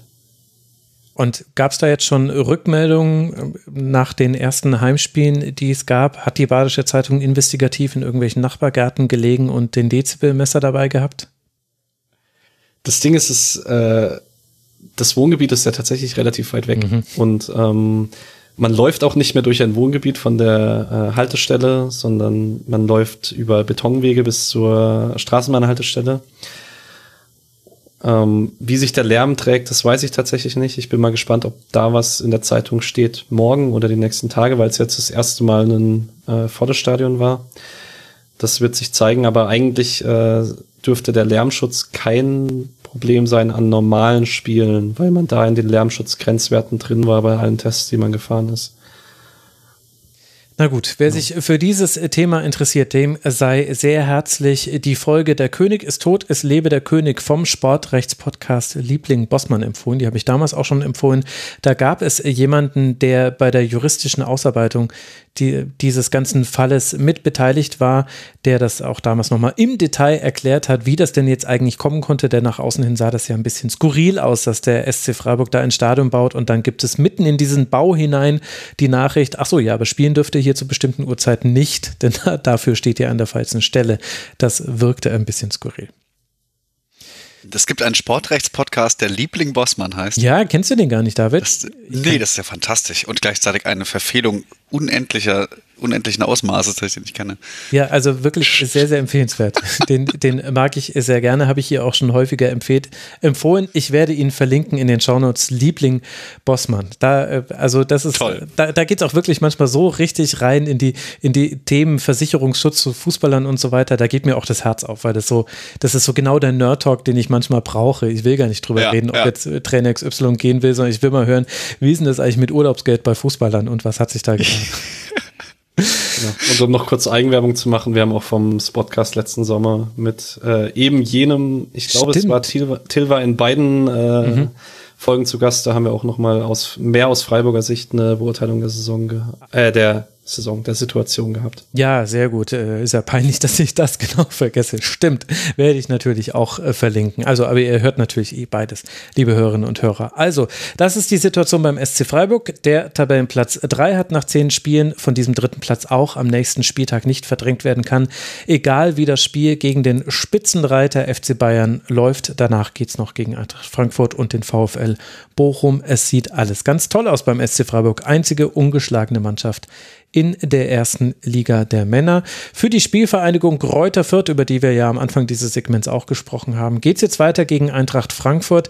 Für beide Mannschaften ein sehr richtungsweisendes Spiel. Vor allem die Eintracht ist ja durchaus da unten reingerutscht, werden wir ganz am Ende dieser Sendung noch drüber sprechen. Nach der Eintracht geht es dann auch gegen Borussia Mönchengladbach weiter für die Vierter. Drei Spiele haben wir noch. Das erste davon hat stattgefunden an diesem Sonntagabend. Wir nehmen ja auch am Sonntagabend Schrägstrich Nacht auf. Das heißt, da sind die Eindrücke jetzt noch ganz besonders frisch, David, von diesem 2 zu 1 von Borussia Mönchengladbach gegen den VfL aus Bochum. Die Gladbacher nach dem historischen, ich kann es nur noch mal wiederholen, 5 zu 0 unter der Woche im DFB-Pokal zu Hause gegen die Bayern mit viel Rückenwind. Das merkte man vielleicht auch am Anfang noch so ein bisschen. Player trifft zum 1 zu 0 und bereitet das 2 zu 0 vor. Aber es gibt ein Aber dazu, nämlich eine ganze Reihe von Chancen für Bochum, die aber fürchterlich schlecht ausgespielt wurden. Also fast schon provozierend schlecht. Wir haben das hier schon häufig genug thematisiert, dass Bochum jetzt nicht die Mannschaft ist, die im Konter die festen Automatismen hat, die da immer greifen. Aber das war schon fast ein bisschen brutal in dieser Partie gegen Gladbach. Einzig Danny Blum kann dann nach einem Freistoß, einem wunderschönen Freistoß, muss man dazu sagen, noch verkürzen in der 86. Minute. Aber entstand 1 zu 2 aus Sicht des VfL. Was bleibt bei dir nach diesem Spiel an Erkenntnissen zu diesen beiden Mannschaften hängen? Ja, ich, ich glaube bei Gladbach, gemessen daran, dass sie in den vergangenen fünf Spielen auch nicht gerade Bäume ausgerissen haben, hat sich jeder, zumindest ich, gefragt, wie viel von dem, was wir gegen den FC Bayern gesehen haben, war ein Freak-Accident und wie viel war Gladbach und was, was können wir da in der Zukunft äh, dahingehend erwarten, denn es war ja nicht nur ein überzeugendes Ergebnis, sondern auch ein wunder wunderschönes Spiel. Ich glaube, Gladbach mhm. hatte in der ersten Halbzeit selten mehr als ein, zwei Ballkontakte bis zur Ballabgabe, die dann in der Regel auch erfolgreich gestaltet worden ist. Ähm, und viel von diesem ja, radikal vertikalen, radikal direkten Spiel haben sie auch, äh, auch heute versucht. Das war schon mal gut. Ähm, gleichwohl kommt das natürlich mit ein paar ähm, oder ich sag mal, da, da, sind ein paar Elemente im Spiel drin, die einfach zweiseitige Medaillen sind. Beispielsweise fand ich es heute, ähm, bevor Gladbach ähnlich wie gegen Bayern so ab der 60. Minute rum runtergefahren hat, fantastisch, wie die fast auf einer Position spielenden Stindl und, und Hofmann, auch wenn Stindl insgesamt nicht so glücklich war, ähm, das Wechselspiel mit den beiden Schienenspielern, Scully und Benzabaini, die mutig hoch und breit gestanden haben, gestaltet haben. Äh, also aus den Halbräumen heraus schwierigste, schnelle Diagonalpässe auf, äh, auf engstem Raum, die dann alle wieder erfolgreich zurückgekommen sind. Drei Vierecksbildung konsequent in den, in den Außenräumen, ähm, aggressives Pressing in den Außenräumen. Und dann zwei Stürmer, die sowohl gut Bälle blocken und klatschen äh, lassen können, als auch geschickt in die Tiefe gehen, auf den Flügeln aushelfen. Wirklich herrlich, direkt, herrlich vertikal. Ähm, ganz, ganz viele schöne Szenen eben mit solchen kurzen Abprallern und dann entweder ähm, ja, dem, dem äh, meistens äh, dahinterstehenden Zehner in Anführungszeichen Stindel oder oder Hofmann, die den Schnittstellenball aus dem Abpraller kreieren oder eben selbst schießen. Das war toll äh, und entsprechend ähm, habe ich mich gefreut, das dann nach dem Pokalabend wiederzusehen. Aber, das ist jetzt die Kehrseite der Medaille, ähm, du hast es schon angeschnitten, Bochum hatte eigentlich vier, fünf richtig vielversprechende Szenen, wo sie zum Teil zwei gegen drei, drei gegen vier kontern können, mhm. einfach weil die Schienenspieler so weit aufgerückt waren und du dann nicht mehr richtig nachkommen kannst.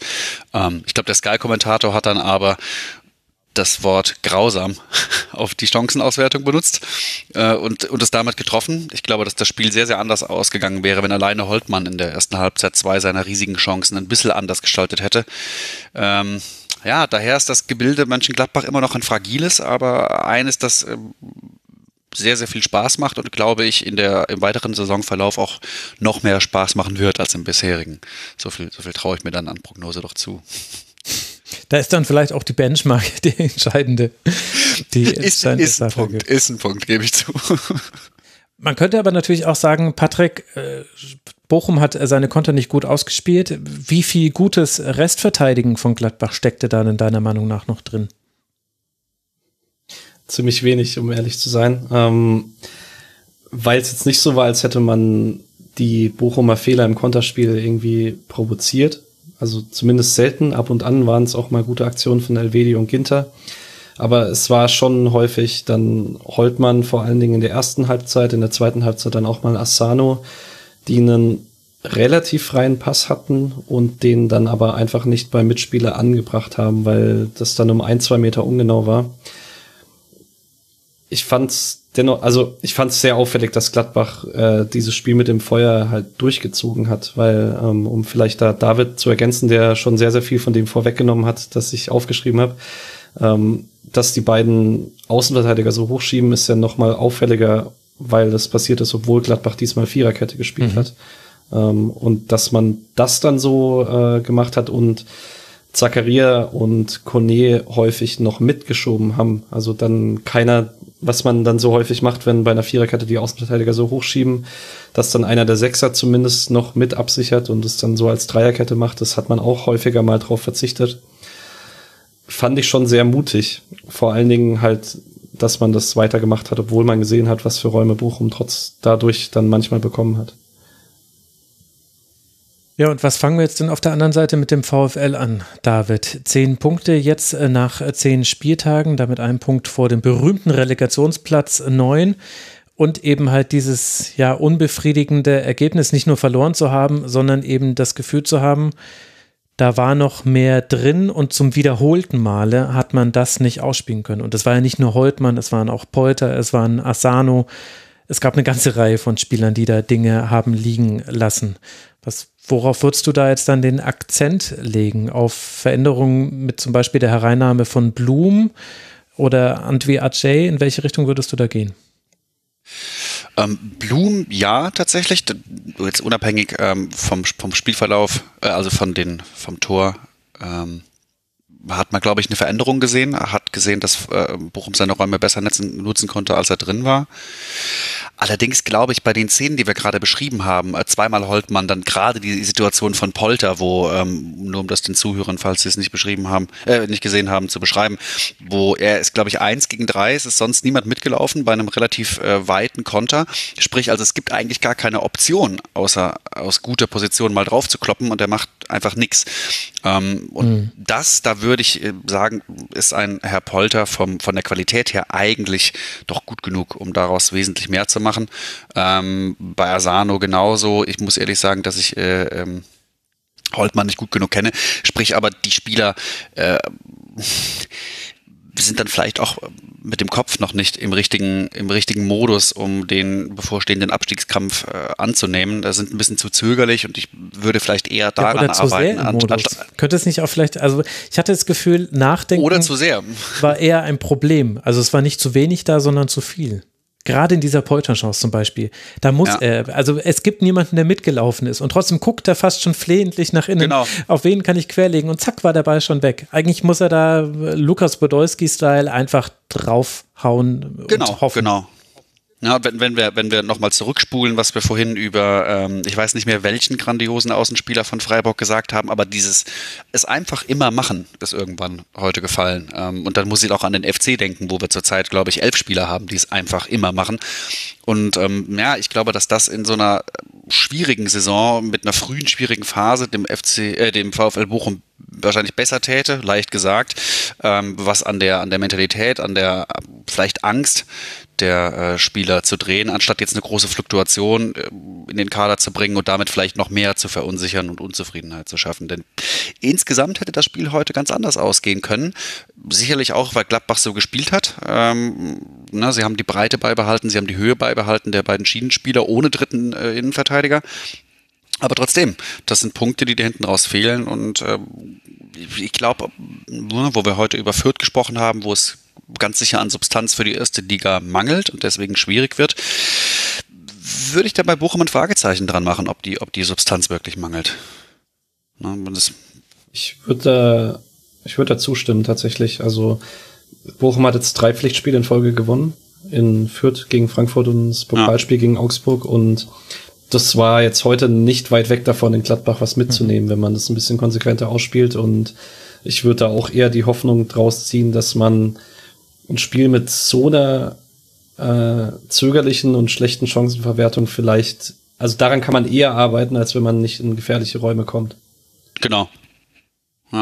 Ja, da ist natürlich nichts gegen zu sagen. Und ich finde, dass ein Lucila äh, ein, eine sehr gute Phase gerade hat. Ich finde, der ist wirklich ein Anker, der auch sein muss, äh, qua seiner Positionierung als im Aufbau dann relativ alleiniger Sechser. Also Löwen und Rex Bitschei schieben ja dann durchaus gerne mal nach vorne. Hatte auch eine richtige Bossgrätsche gegen äh, Zakaria.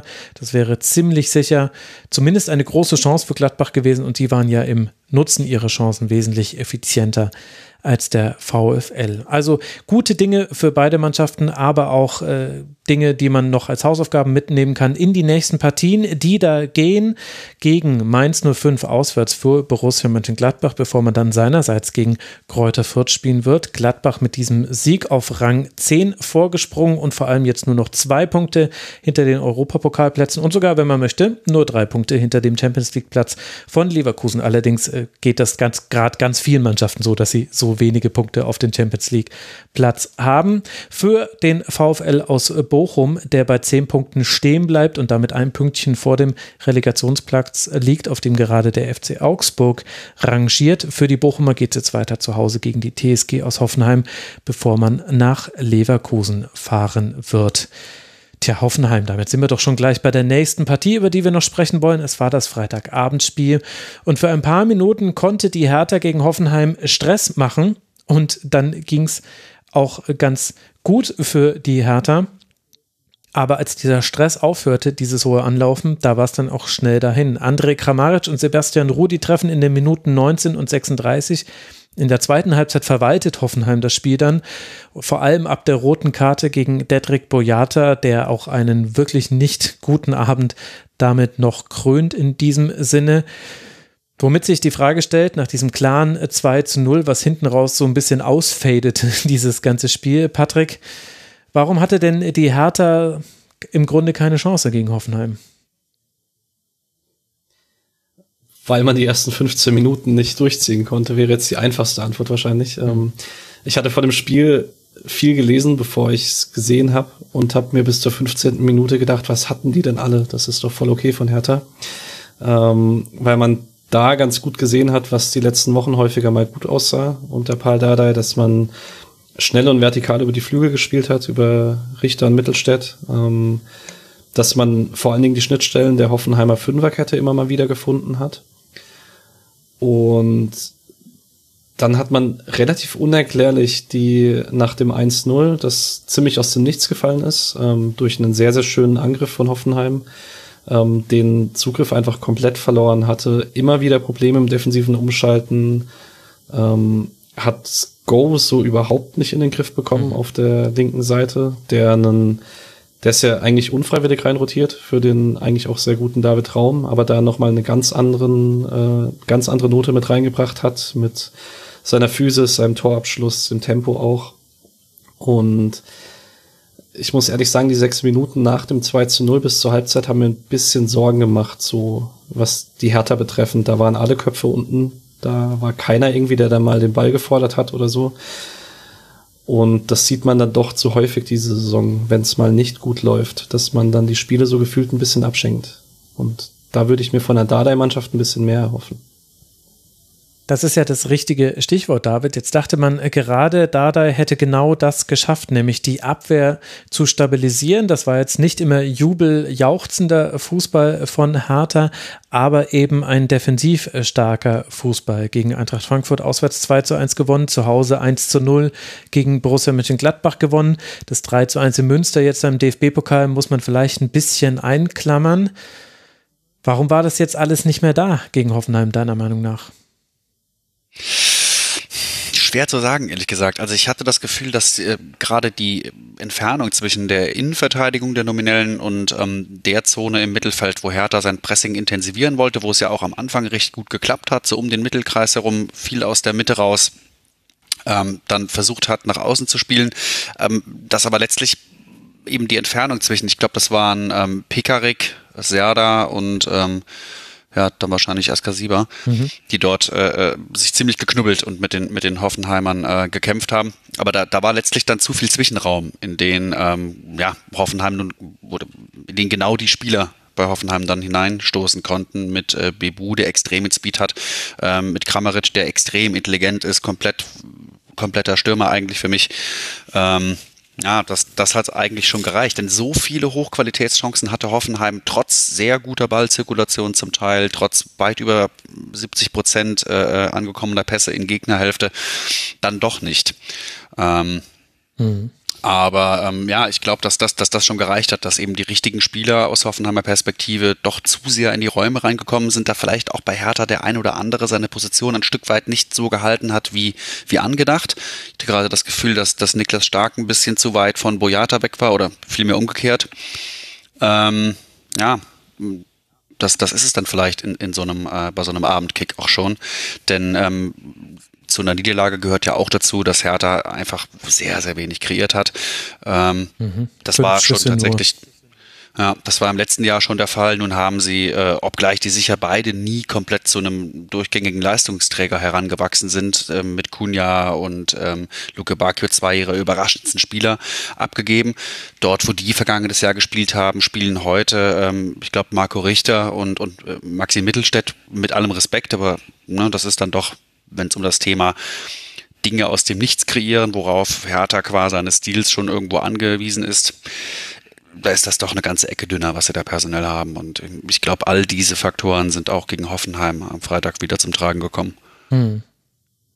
Ja, es war irgendwie ein seltsames äh, Freitagabendspiel, äh, meinem, meinem Eindruck nach. Also ich hatte eigentlich das Gefühl, dass der Matchplan von Hertha mit dem hohen Pressing sehr gut funktioniert hat. Ich fand auch im Aufbau, also ich spreche jetzt immer nur von den ersten 15 Minuten, aber da hat Hertha den Aufbau sehr breit gemacht, sehr viel von links nach rechts verlagert, also dieses berühmte Hintenrum-Spiel von Dada haben wir gesehen und das hätte aber, glaube ich, ganz gut funktionieren können, denn die vorderen zwei beziehungsweise drei, also die vorderen fünf von Hoffenheim, die schon versucht haben, da zu stören, die mussten in den ersten Minuten echt viele Meter machen und zwar so ganz mhm. dumme Meter, die auch wehtun, von links nach rechts, wo, wo kein Schritt irgendwie Spaß macht, weil es so völlig sinnlos ist ja. und äh, als ich das gesehen habe, dachte ich mir so, ja, also das wird jetzt bestimmt kein Spektakel, aber das könnte funktionieren. Und dann kommt aber eine Qualität von Hoffenheim, die in dem Spiel ganz deutlich zum Tragen war, in den Situationen, in denen Hertha nicht gepresst hat. Im Grunde wurden sie eigentlich schon fast in der ersten Situation dann gleich erwischt. Da hat Hoffenheim das nicht nur sinnvoll gespielt, sondern auch direkt und schnell mit Verlagerungen, mit direkten Pässen. Also das 1 zu 0 war wirklich herausragend herausgespielt, aus der eigenen Kette bis äh, ganz nach vorne. Und äh, dann lässt auch noch Bebu ganz toll für Kramaric durch, der dann besser postiert ist und zum 1 zu 0 trifft. Also von vorne bis hinten im wahrsten Sinne des Wortes war das ein schöner Angriff.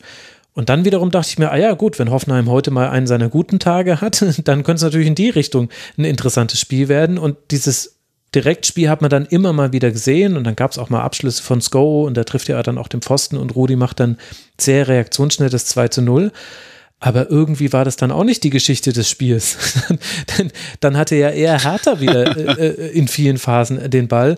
Und, und Hoffenheim, ja, so wie ich es anmoderiert habe, verwaltet dieses Spiel dann irgendwie halt bis zum Schluss für fertig. Und das ist völlig okay. Das ist für Hoffenheim ja auch jetzt alles gut gelaufen, ergebnistechnisch.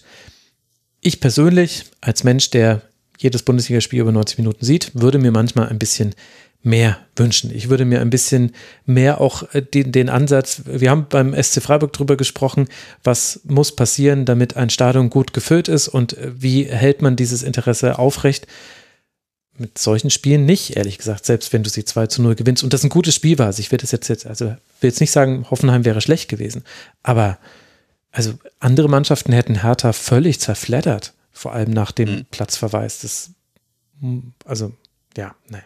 Ja, ja zum, zumal, zumal der junge Höhnes ja auch bei allem, was man über seine Trainerstationen weiß, zumindest mit dem Ruf aus der Bayern-Jugend gekommen ist, absolute Spektakelveranstaltungen äh, zu bieten, mit sowohl vielen eigenen als auch vielen Gegentoren. Ja. Ähm, ja. Davon hat man natürlich jetzt bei Hoffenheim noch nicht so wahnsinnig viel gesehen. Nee, dafür viele Flanken, 26 Flanken, vier davon sind angekommen. Also wieder eine ganz herausragende ja. Flankenquote. Es ist, es ist ein Jammer. Aber ich bin ja, aber ich darf mich nicht beschweren. Sko hat jetzt mal wieder eine Rolle gespielt. Ich mag ja Sko. Ich habe mich immer gefragt, warum der keine Rolle bei Hoffenheim spielt. Jetzt hat man ihn mal wieder gesehen, hat es ganz anders interpretiert als Raum, dieses nach innen ziehen und dann auch schießen mit seinem starken linken Fuß. Hat ja auch gut geklappt in mancher Szene. Hat auch einfach eine geile Schusstechnik, muss ich echt einfach sagen. Also den sehe ich einfach sehr gerne. Und Kramaric kann man sich auch immer angucken. Also, ja, Vielleicht sind es dann die Dinge, an die man sich hochorientieren muss. Wir sind erst bei acht Minuten in diesem Segment. Äh, es gibt äh, Fans von Vereinen, die zählen immer die Minuten, wie lange über ihren Verein im äh, Rasenfunk gesprochen wird. Übrigens, Freiburger haben sich da zuletzt beschwert, Patrick. Ich will es jetzt aber ehrlich gesagt auch nicht in die Länge ziehen. Ich habe das Gefühl, wir haben alles zu diesem Spiel gesagt. Oder habt ihr noch irgendwas auf euren Zetteln, wo ihr sagt, das ist jetzt noch ein wichtiger Aspekt? Ich hätte eine Sache vielleicht noch, äh, weil es auch so ein bisschen die Ideenarmut vielleicht teilweise von Hoffenheim oder das ein bisschen langweilige Spiel betrifft. Ähm, sehr erfreulich, dass Christoph Baumgartner nach der Corona-Pause wieder da ist, weil der dann nochmal ein zusätzlicher Spieler im Zentrum ist, von dem man sich immer mal wieder eine überraschende Aktion versprechen kann. Und äh, so Spiele in der Vergangenheit, in denen Kramaric und Baumgartner beide im Zentrum gespielt haben, das waren dann auch mal Spiele, in denen ich als neutraler Fan ganz gerne mal eingeschaltet habe, weil mhm. da eigentlich immer was Besonderes passiert. Ja, sehr guter Hinweis. Das äh, war eine gute Anmerkung. Mensch, haben wir es ja sogar über die zehn Minuten geschafft. Für Hoffenheim geht es jetzt dann nach Bochum und dann empfängt man zu Hause Raber Leipzig. Harter BSC darf jetzt dann zu Hause gegen Leverkusen spielen, bevor es dann zum Stadtderby kommt gegen den ersten FC Union Berlin. Dieses Spiel wird auswärts stattfinden. Hoffenheim Rang 9 habe ich schon gesagt mit 14 Punkten, Hertha Rang 12 mit 12 Punkten, 3 Punkte Vorsprung auf den Relegationsplatz. Eine Partie bleibt uns noch von diesem zehnten Spieltag der Männer-Bundesliga und das ist die zwischen Eintracht Frankfurt und Rasenballsport Leipzig. Und was soll man sagen? Raber bleibt sich treu. Es kann in Frankfurt nicht gewinnen und nutzt seine Chancen nicht. In der 35. Minute erzählt, erzielt Touré mit einem Eigentor das 1 zu 0, auch wenn es manchmal Pausen gut geschrieben wird, ist uns jetzt ehrlicherweise mal egal. 1 zu 0 stand es auf jeden Fall für Leipzig. Und äh, dann hatte Raber so durchaus seine Chancen, die man aber allesamt vergibt. Vor allem Emil Forsberg kurz vor Schlusspfiff, das war dann schon fast schon aufreizend, wie er da übers nicht komplett verwaiste Tor, aber über ein, ja, also er hätte den einfach machen dürfen. Und dann kam das so, wie es im Fußball manchmal kommt. Das wird bestraft in der 93. Minute, Patrick. Und wir haben einen Freistoß Kostic, einen Kopfball Tuta, der sehr anspruchsvoll war, fand ich, als Aufsetzer, den dann noch direkt äh, so zu köpfen. Und am Ende steht ein 1 zu 1. Was fangen wir jetzt mit diesem Spiel an? Welche Erkenntnisse hast du gewonnen? dass ich mir immer noch Sorgen um Frankfurt mache, um ehrlich zu sein. Ähm, mhm. Da ändert das Ergebnis auch nicht sonderlich viel dran. Ähm, was positiv ist, ist, dass wenn man sich die PK anhört, dass sich Glasner die gleichen Sorgen macht, ähm, weil man einfach noch nicht so richtig eine stringente Spielidee sieht bei Frankfurt in dieser Saison. Ähm, ich fand den Anfang sehr positiv von Frankfurt. Man hat am Anfang sehr, sehr hoch gepresst gegen Leipzig, äh, hatte hohe Ketten gegen den Ball und hat es dann aber, nachdem es die erste Großchance für Leipzig gab, als es überspielt wurde, relativ schnell auch wieder gelassen. Ab der 20. war es deutlich tiefer, ähm, außer mal situativ. Und man hat dann Leipzig, finde ich, ein bisschen zu sehr den Ball überlassen und ähm, hat dann offensiv gehofft, dass Kostic da auf links irgendwas kreiert. Ähm, und ähm, auch wenn es gegen Leipzig ist, das war mir ein bisschen zu wenig. David? Hm.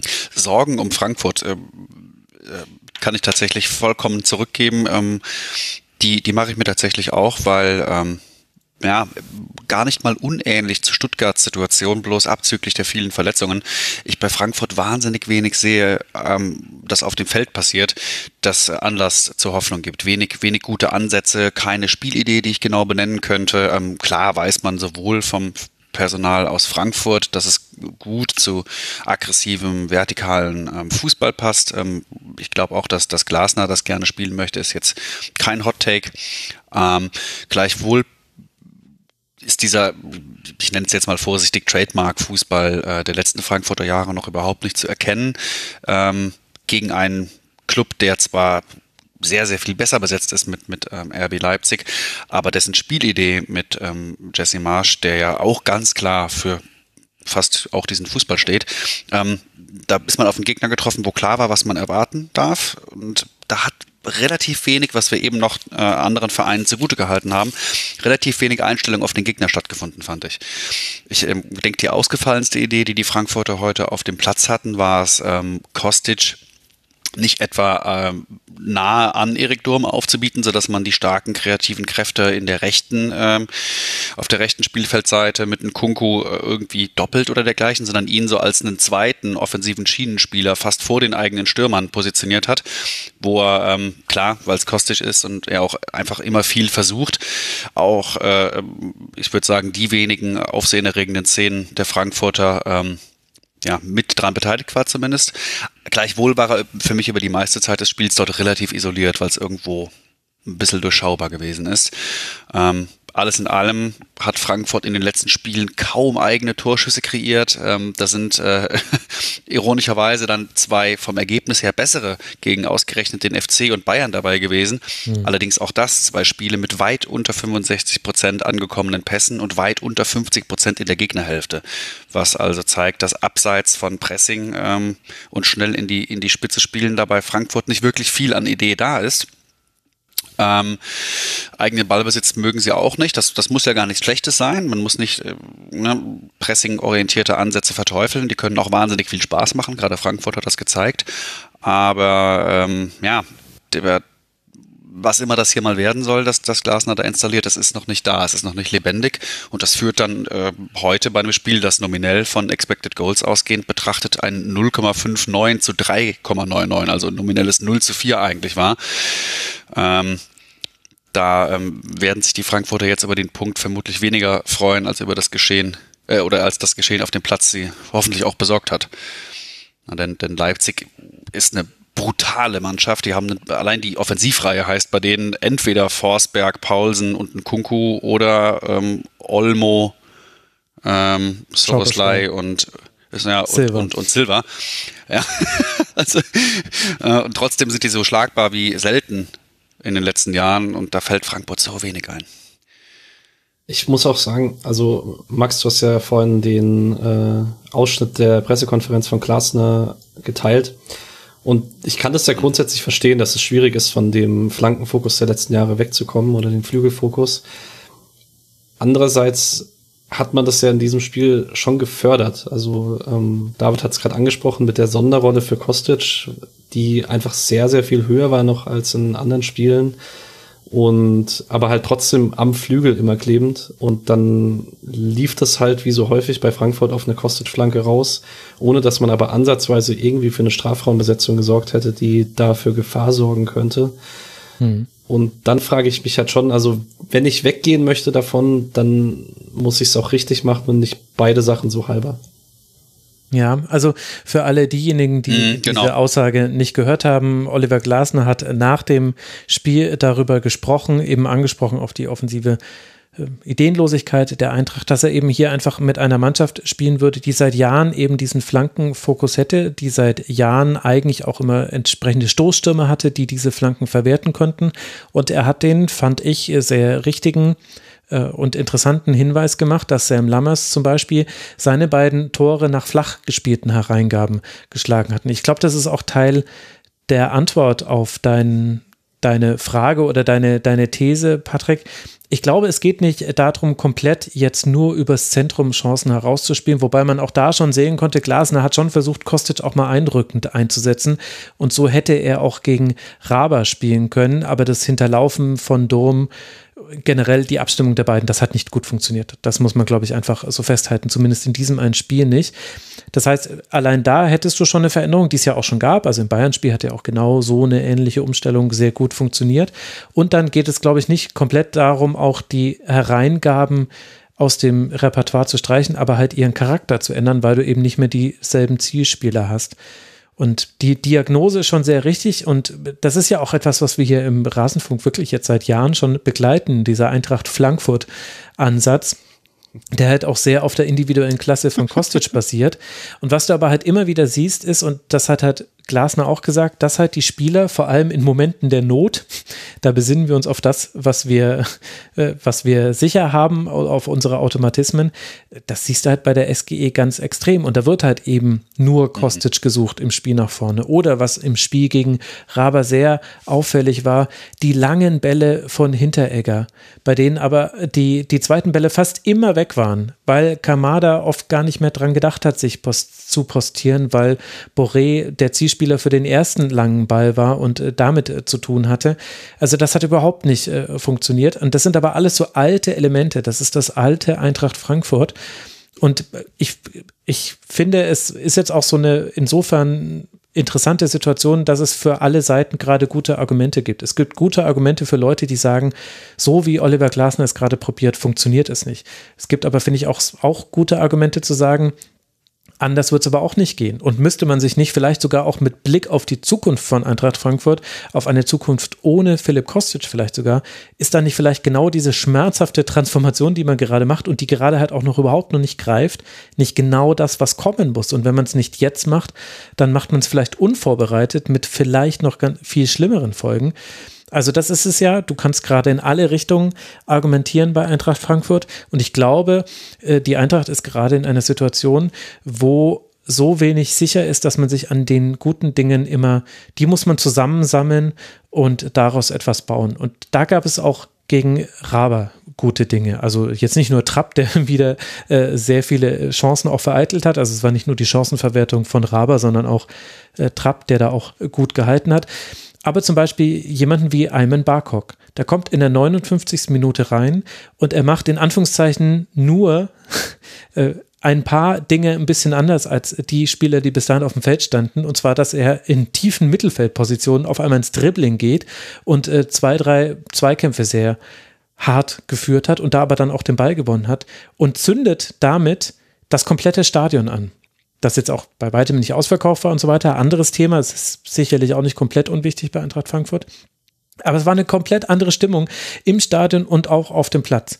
Und das fand ich wiederum gut zu sehen. Und das ist ja auch etwas, wo du bei Eintracht Frankfurt sagen musst, ja, das ist ja auch eine Qualität. Nenn mir mal die Mannschaften, die in so einem wirklichen Mistspiel, wie es gegen Leipzig war bis zu diesem Zeitpunkt, jemand von der Bank bringen können, der diese Qualität hat. Und ich glaube, das sind so die Sachen, auf die muss man jetzt aufbauen. Und ich glaube aber auch, dass Glasner jetzt langsam eine Entscheidung äh, fällen muss für ein System und einen Ansatz. Denn so sympathisch ich das finde, sich am Gegner zu orientieren, ist dafür die Eintracht einfach zu wackelig. Ich glaube, er muss sich jetzt festlegen, Dreierkette oder Viererkette. In welche Position soll Kostic spielen? Wer sollen die Offensivspieler sein, die ihn füttern, damit da mal Automatismen entstehen, Vielleicht geht das auch nicht angesichts der, der Mehrfachbelastung. Da stecke ich jetzt nicht tief genug drin, was die Belastungssteuerung und so weiter angeht. Aber so von meinem Blick von außen würde ich sagen, du musst dich jetzt festlegen. Du musst jetzt einfach sagen, das ist das, was zu den Spielern meiner Meinung nach am besten passt. Diese Rolle hat jeder. Und dann musst du es durchziehen und einfach hoffen, dass sich dann die Spieler in diesen Rollen dann auch einfach einfinden. Langer Monolog. Hm, auch vielleicht kurz ergänzend. Hat aber, äh, hat aber, gesti hat aber gestimmt. ja, richtig, das sowieso.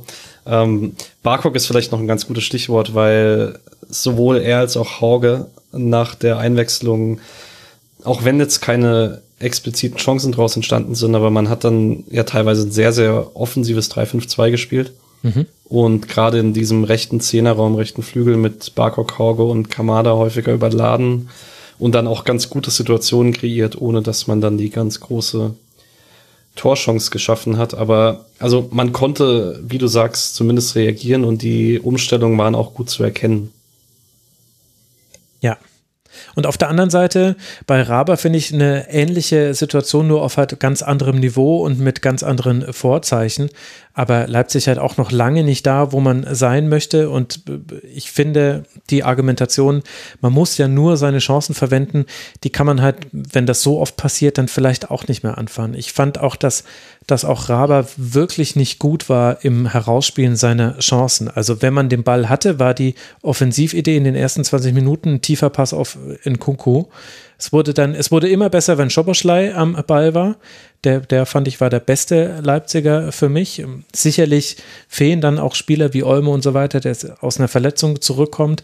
Aber insgesamt im Spiel mit dem Ball ist es echt ganz schön dünn für das Potenzial, das Leipzig mhm. einfach hat. Das kann man nicht wegnegieren. Und ich glaube auch, dass bei anderen Mannschaften mit anderen Vorzeichen da jetzt auch schon viel kritischer noch drüber geredet würde. Denn dass man dieses 1 zu 1 fängt gegen äh, Frankfurt, was übrigens auch verteidigt hätte werden können, es war ein Freistoß mhm. und aber gut, mhm. anderes Thema. Da standen, äh, ich habe es mir aufgeschrieben, ich glaube, es standen fünf Frankfurter am zweiten Pfosten, nee, vier Frankfurter gegen zwei Leipziger standen am zweiten Pfosten. Bei einem Freistoß aus dem Halbfeld Rückraum, aus dem linken, wo wenn er auf den kurzen Pfosten geschlagen wird, es sehr schwierig ist, einen gefährlichen Abschluss daraus zu machen, weil du dann in perfekten Winkel zum Tor treffen musst. Das heißt, es ist schon sowieso dann die Neigung da, da auf den langen Pfosten zu spielen und dann steht man da in der Unterzahl. Also sorry, also sorry. Ja. Das hast, hast es auch wirklich nicht verdient. Es standen fünf mhm. Leipziger außerhalb des Strafraums. Also ja, genau, die haben alle den Frankfurt läuft komplett ein und Leipzig bleibt stehen. Ja. Das, also, ja, und, äh, und, dann in so einer Situation auf Absatz spielen, kannst du machen, aber dann nicht beschweren, wenn es schief geht. Es ist schief gegangen. Also Leipzig finde ich auch, also, ja. Ja, wirkt, wirkt, klar ist das natürlich auch undankbar vielleicht, äh, nach einem Julian Nagelsmann den Trainerposten zu übernehmen, der sicherlich ja klar, bei einer so kurzen Historie der beste Trainer ist, den RB jemals hatte, aber ähm, nun er auch offensichtlich gut genug für den FC Bayern ist, also braucht man nicht viel über seine Qualität zu sprechen und da wirkt das einfach gerade sehr viel holzschnittartiger. Ich würde fast sagen, als ob du die Zeit ein paar Jahre zurückgespult hättest.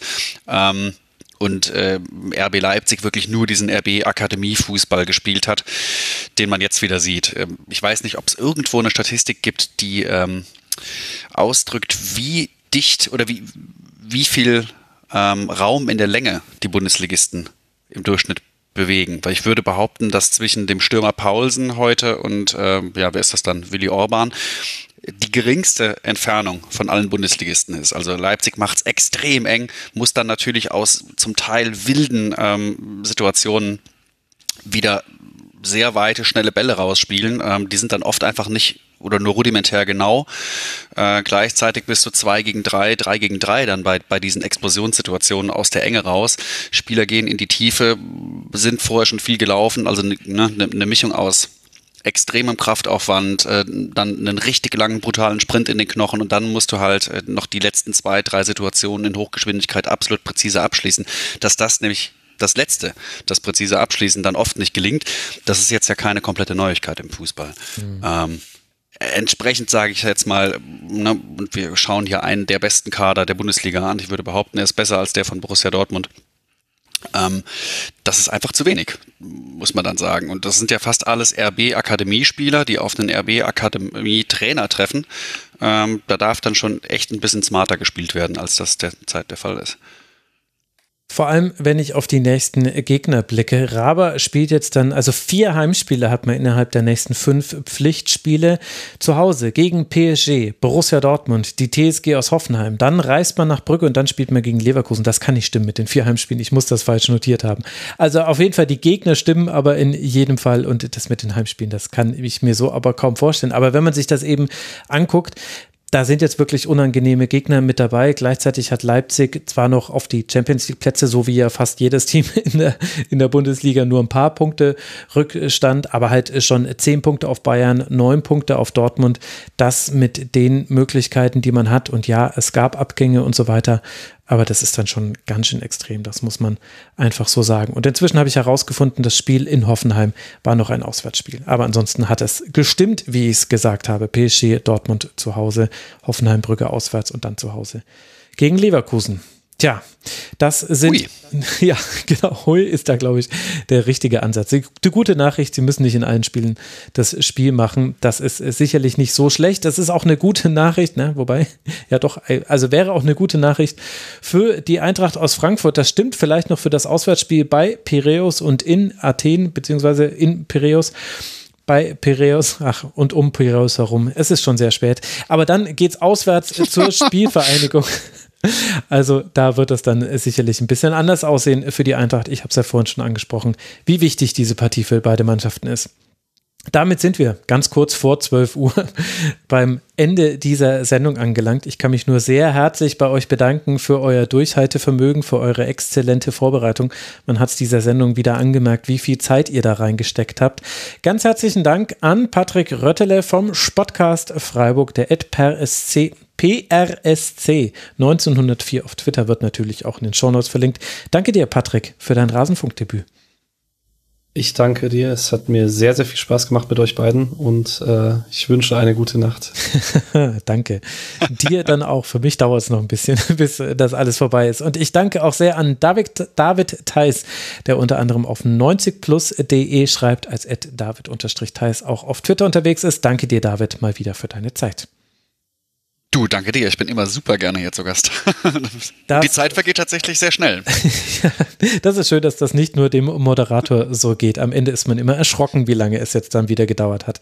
Also lasst uns an dieser Stelle diesen Spieltagsrückblick beenden. Ich habe noch zwei Podcast-Empfehlungen für euch, liebe Hörerinnen und Hörer. Zum einen eine Sendung, die hat mich richtig umgehauen. Wurde mir empfohlen von Matze Hiescher, der The Man Enough Podcast.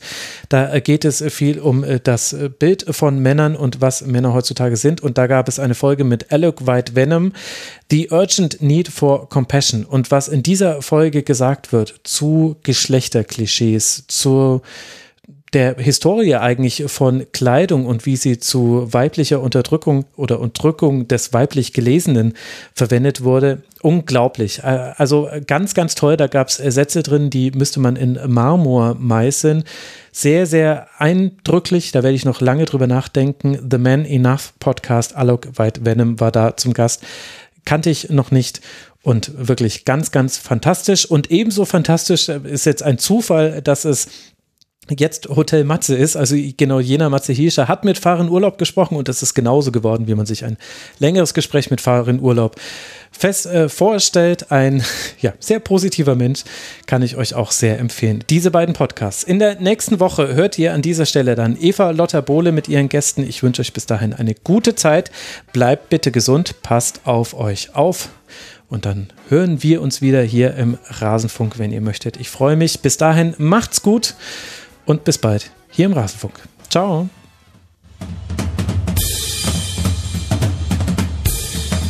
Das war die Rasenfunk-Schlusskonferenz. Wir gehen nun zurück in die angeschlossenen Funkhäuser.